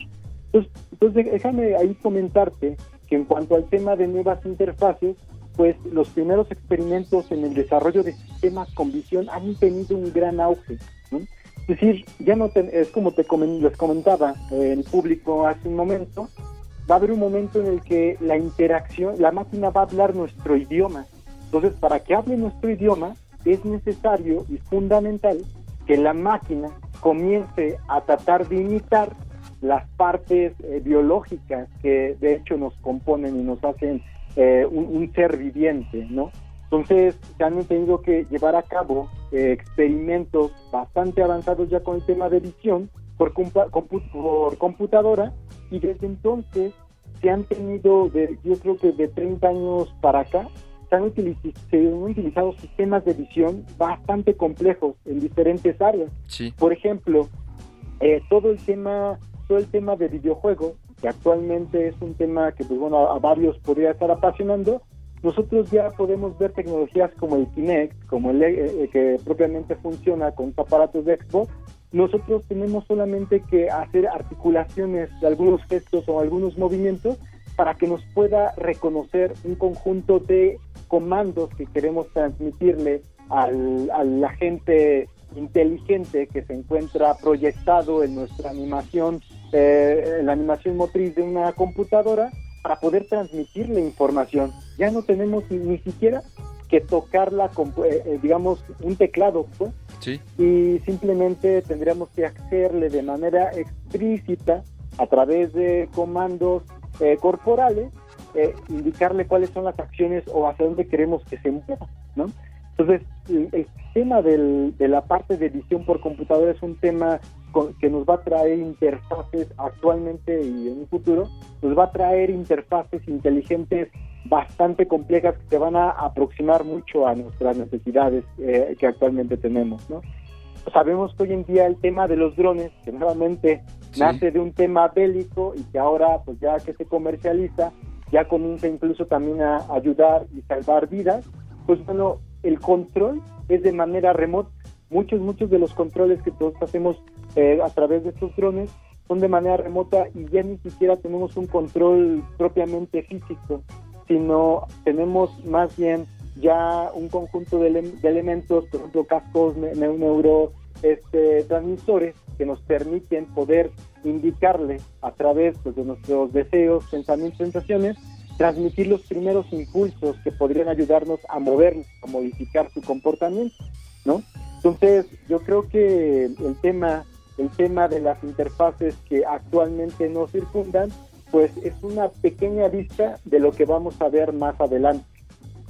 Eh, permíteme, eh, permíteme agregar este comentario al, al escucharte hablando de cómo pues las máquinas tendrán que adaptarse o tienen que aprender nuestro lenguaje y cómo esta tendencia de que mediante por gestos o movimientos podamos dar eh, comandos. Se me ocurre quizá como pues como los sensores como el Kinect, ¿no? Que quizá pues, eh, un, un gamer puede estar parado frente a su pantalla y hay unos sensores que están permanentemente traqueando, escaneando a la persona y pueden identificar sus gestos. Eh, y eh, mientras nos explicabas esto, Daniel, llegaba a mi mente la idea de, bueno, pues de las redes sociales. Desde luego el, mal uso o el uso, quitándole el adjetivo, que se dé a la información de los usuarios para otros fines, ya sean eh, de mercadotecnia o de incluso pues para, para temas electorales. Y entonces me venía la idea pues un tema de, de que también estas inteligencias artificiales están aprendiendo de nosotros y que, y que nos presentan contenido de acuerdo a nuestra conducta, porque dijiste algo de, de relacionado a las emociones. O sea, ¿cómo podría una máquina percibir mis emociones como para actuar de una manera u otra? Y creo que un primer camino están siendo las redes sociales pero que quizá esto explotará a que a que existan monitoreos de nuestro sistema nervioso que puedan estar identificando nuestros estados anímicos o emocionales. Claro, sí, sí, sí, es correcto. De hecho, por ejemplo, el tema, el tema de cuando hablamos de interfaz máquina y cuando hablamos de máquinas de aprendizaje, son temas que hoy en día se conjuntan, ¿no? Se conjuntan en diferentes áreas.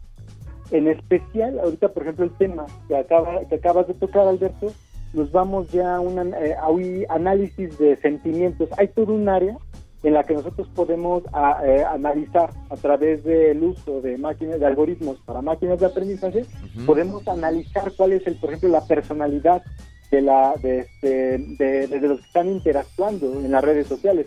Tal fue el hecho que apenas la empresa que tuvo que haber cerrado, la de Analytics, este, que tuvo el escándalo con el tema de Twitter, eh, ellos hicieron un análisis precisamente de nuestra personalidad y lo que trataban, lo que trataron ellos de hacer es tratar de influenciar o influir en la opinión pública de los que están utilizando las redes sociales, ¿no?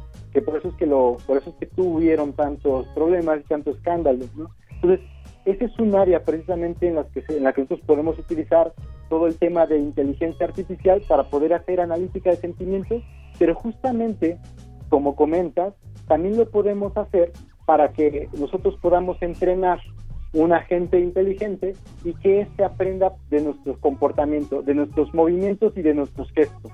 Y que a partir de este nosotros podamos crear eh, un conjunto de comandos que puedan ayudarnos a, resolver problemas como por ejemplo el del paso. No sé, hay un tema muy importante para la parte de edición en el que nos puede ir midiendo, dependiendo del tipo de paso que nosotros vamos haciendo, vamos teniendo, nos pueden detectar si tenemos algún tipo de enfermedad, ¿no? O sea, nos ayudan, nos escanean, analizan nuestra forma de caminar y en base a eso nos pueden ir detectando problemas que tenemos incluso de la misma salud. Entonces es cierto y esto lo, podemos lograr gracias a pues ahorita el tema que está tanto de auge con el tema de máquinas de aprendizaje y que por supuesto va orientado hacia allá. Podría incluso, bueno, si, si desde luego se puede detectar o escanear nuestro estado de salud mediante el cómo caminamos, pues estamos a nada de poder detectar percibir los estados anímicos o emocionales de la persona, ¿no? Entonces puedes ver en una persona, dado su talante, su, su manera de andar, eh, su actitud, pues quizá puedes leer un poco en cuanto a su estado emocional. y entonces este aprendizaje automático pues está a un ápice de entendernos. Eh, es correcto, sí, sí, sí, es correcto, totalmente, este, totalmente de acuerdo. Y en específico porque, bueno, eh, imagínate, eh, lo que tratamos nosotros de con esas máquinas de aprendizaje es que mientras más datos o más información tengamos, los modelos, los modelos matemáticos que se construyen para poder crear estas máquinas de aprendizaje son más precisos. Entonces, es muy probable que sí podamos comenzar a, dependiendo del tipo de algoritmo que utilicemos, a detectar de manera preventiva eh, este tipo de elementos dentro de la salud, ¿no? Ya hay, incluso ya hay, hoy, hoy en día ya se encuentran, podemos hablar, por ejemplo, hemos hablado en, en otros momentos sobre esta herramienta Watson, aparte de, IBM, este, que ha hecho muchísimo ya en el tema de salud. Pero también hay herramientas eh, que es el tema de visión de computadoras que nos permite a través de nuestras, eh, bueno, los gestos que nosotros articulamos en la cara o, la forma en la que vivimos o los modos o modismos que hacemos, dependiendo de la cultura y dependiendo el lugar en el que nos encontremos, podemos ir detectando no solamente salud, sino por ejemplo también igual si nos están haciendo un insulto o no, ¿no? Pero también ese tipo de cosas son posibles gracias a estas máquinas de aprendizaje. Y otro aún muy importante, el tema de los traductores en tiempo real, que por supuesto que también utilizan este tipo de máquinas. ¿En, qué sentido? Para, para, poder ayudarnos, para poder hacer una traducción en tiempo real lo más preciso posible, ¿no? Ante este tema era hace unos cuantos años todavía un tema, a mejor unos 7, 7, 8 años, todavía era un tema que sonaba lejano. Hoy en día, eh, la tecnología, por ejemplo, con Google, el Google Assistant, ya está casi a nada de que nosotros tengamos traducciones ya en tiempo real. Entonces, esto, por supuesto que no solamente cambia la forma en la que vemos y percibimos nuestro ambiente, sino que también cambia la manera en la que, eh, en lo que vamos a tener que aprender más adelante. Decían, ¿qué pasa si en algún momento nosotros dejamos de tener que aprender idiomas? y ya, ya no tenemos que aprender este, más que a utilizar esta tecnología que, que tenemos, pero de manera adecuada. Bueno, por ahí hay un lenguaje que se intentó en su momento, o todavía todavía existe, se llama el Esperanto, que trataba justamente de, de, tratar de unificar los lenguajes a nivel mundial, pero es muy probable que la tecnología le gane. Es, y ya no tenemos necesidad de tener que recurrir a traductores profesionales o nosotros mismos tener que aprender un idioma estos siete ya se logran. Eso, estamos, estamos aquí ansiosos por, por ver esos traductores y por ahí he escuchado algunos comentarios de preocupación eh, que me dicen, no, pero es que ya esas interfaces te van a sustituir, Candiani, y, y, va a ser una interfaz la que va a estar conduciendo un programa de, de radio y esperemos que falte ah. mucho, mucho para eso. este, queremos, ¿cómo, cómo podemos seguirte? Eh, ¿hay, ¿Hay algo, tienes un espacio en línea, tienes cuentas en redes sociales como para que nuestra audiencia pueda, pueda conocer más sobre los temas que tú investigas? Sí, sí, sí, claro que sí. Bueno, nosotros toda la investigación que hacemos la estamos publicando en, en los sitios de Infotech, sobre todo todo el tema en cuanto a interfaces y máquinas de aprendizaje. Ahorita estamos enfocándonos mayormente en toda la era cognitiva, entonces estamos ahorita actualmente, estamos en proceso de ahí, estamos buscando el patentamiento de algunas herramientas que nos permitan justamente reducir la brecha entre interfaces máquina-hombre y además también la adopción de nuevas tecnologías orientadas a máquinas de aprendizaje. Entonces esperemos, esperemos que pronto podamos tener ya patentada esta, esta tecnología que queremos y esperemos poder también compartir para que nos puedan dar una retroalimentación. Entonces, allí justamente en el portal de Infotec me pueden encontrar como Daniel Cortés Pichardo y a ese mismo correo, en la misma red social de Infotec, nos podemos, nos, nos podemos este, entablar una plática con mucho gusto. Genial, pues eh, ahí está la, la información para, para quienes estén interesados en seguirte. Daniel, ha sido ha sido un verdadero gusto, ha sido profundamente ilustrativo el escucharte y el saber que en México hay gente que está haciendo y trabajando en tecnología de vanguardia, tecnología de punta y enhorabuena por, por ser un, investigador de, de Infotec y gracias por acompañarnos en este resistor. Al contrario, muchísimas gracias Alberto y también agradezco mucho a todo el foro de Resistor y esperemos que pues esta no sea la, la última ¿no? que invitan a Infotec. Por Ahí tenemos, tenemos bastantes cosas que pues, nos gustaría por supuesto compartir en el foro. No, no nos vas a, no, no te nos vas, no, no nos vamos a quitar de encima. Vamos a seguirte de cerca, Daniel, y seguramente habrá más intervenciones. Muchísimas gracias. Al contrario, gracias a ustedes. Pues ahí está el cómo han evolucionado. Pasamos del, del mouse, del mouse a, a las pantallas, a las pantallas táctiles y terminamos hablando sobre cómo las máquinas pues estarán aprendiendo de nosotros por nuestros gestos, nuestros microgestos, nuestras expresiones. Ya me encantará configurar mi computadora con los distintos gestos y estarle haciendo caras a mi computadora para que haga distintas acciones deseamos que en el tiempo de vida que, que le queda a que nos quede, pues podamos, podamos conocer más de esto. Por cierto, hablando de tiempos de vida, se acerca el, el aniversario 81 de esta estación de radio, Radio UNAM.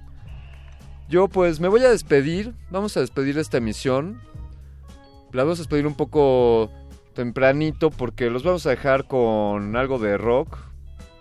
¿Cómo ven? ¿La de rock o la de... Perfecto, con la de rock, ahí está. Esto es del año 1966. Eh, es, esta rola está presente en el lado B del álbum Stone Free.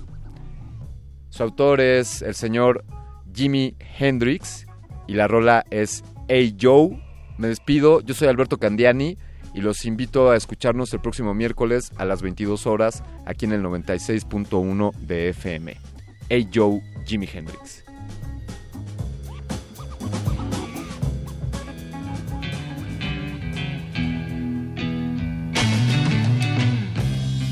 Hey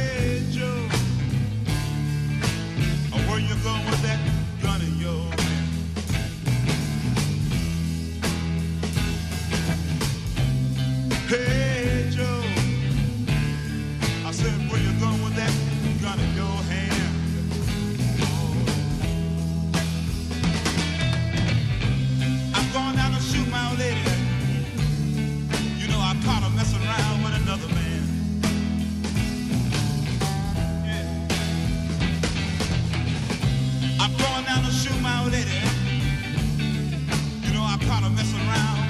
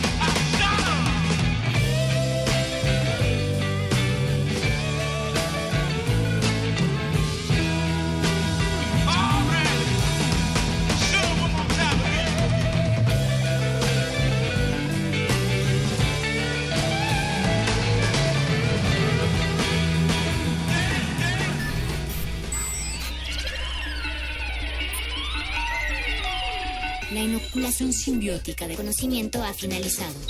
Esperamos aprender más de ti en un futuro cercano. Buenas noches.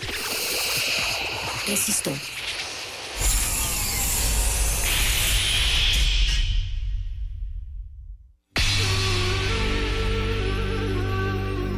Por siglos nos hemos hecho escuchar. Nacimos como parte de esa inmensa mayoría.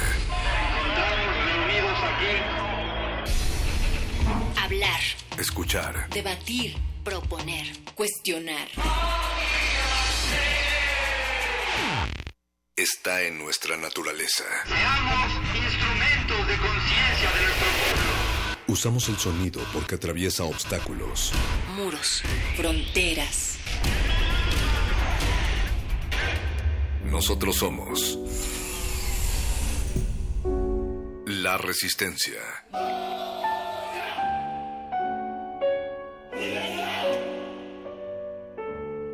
Resistencia modulada.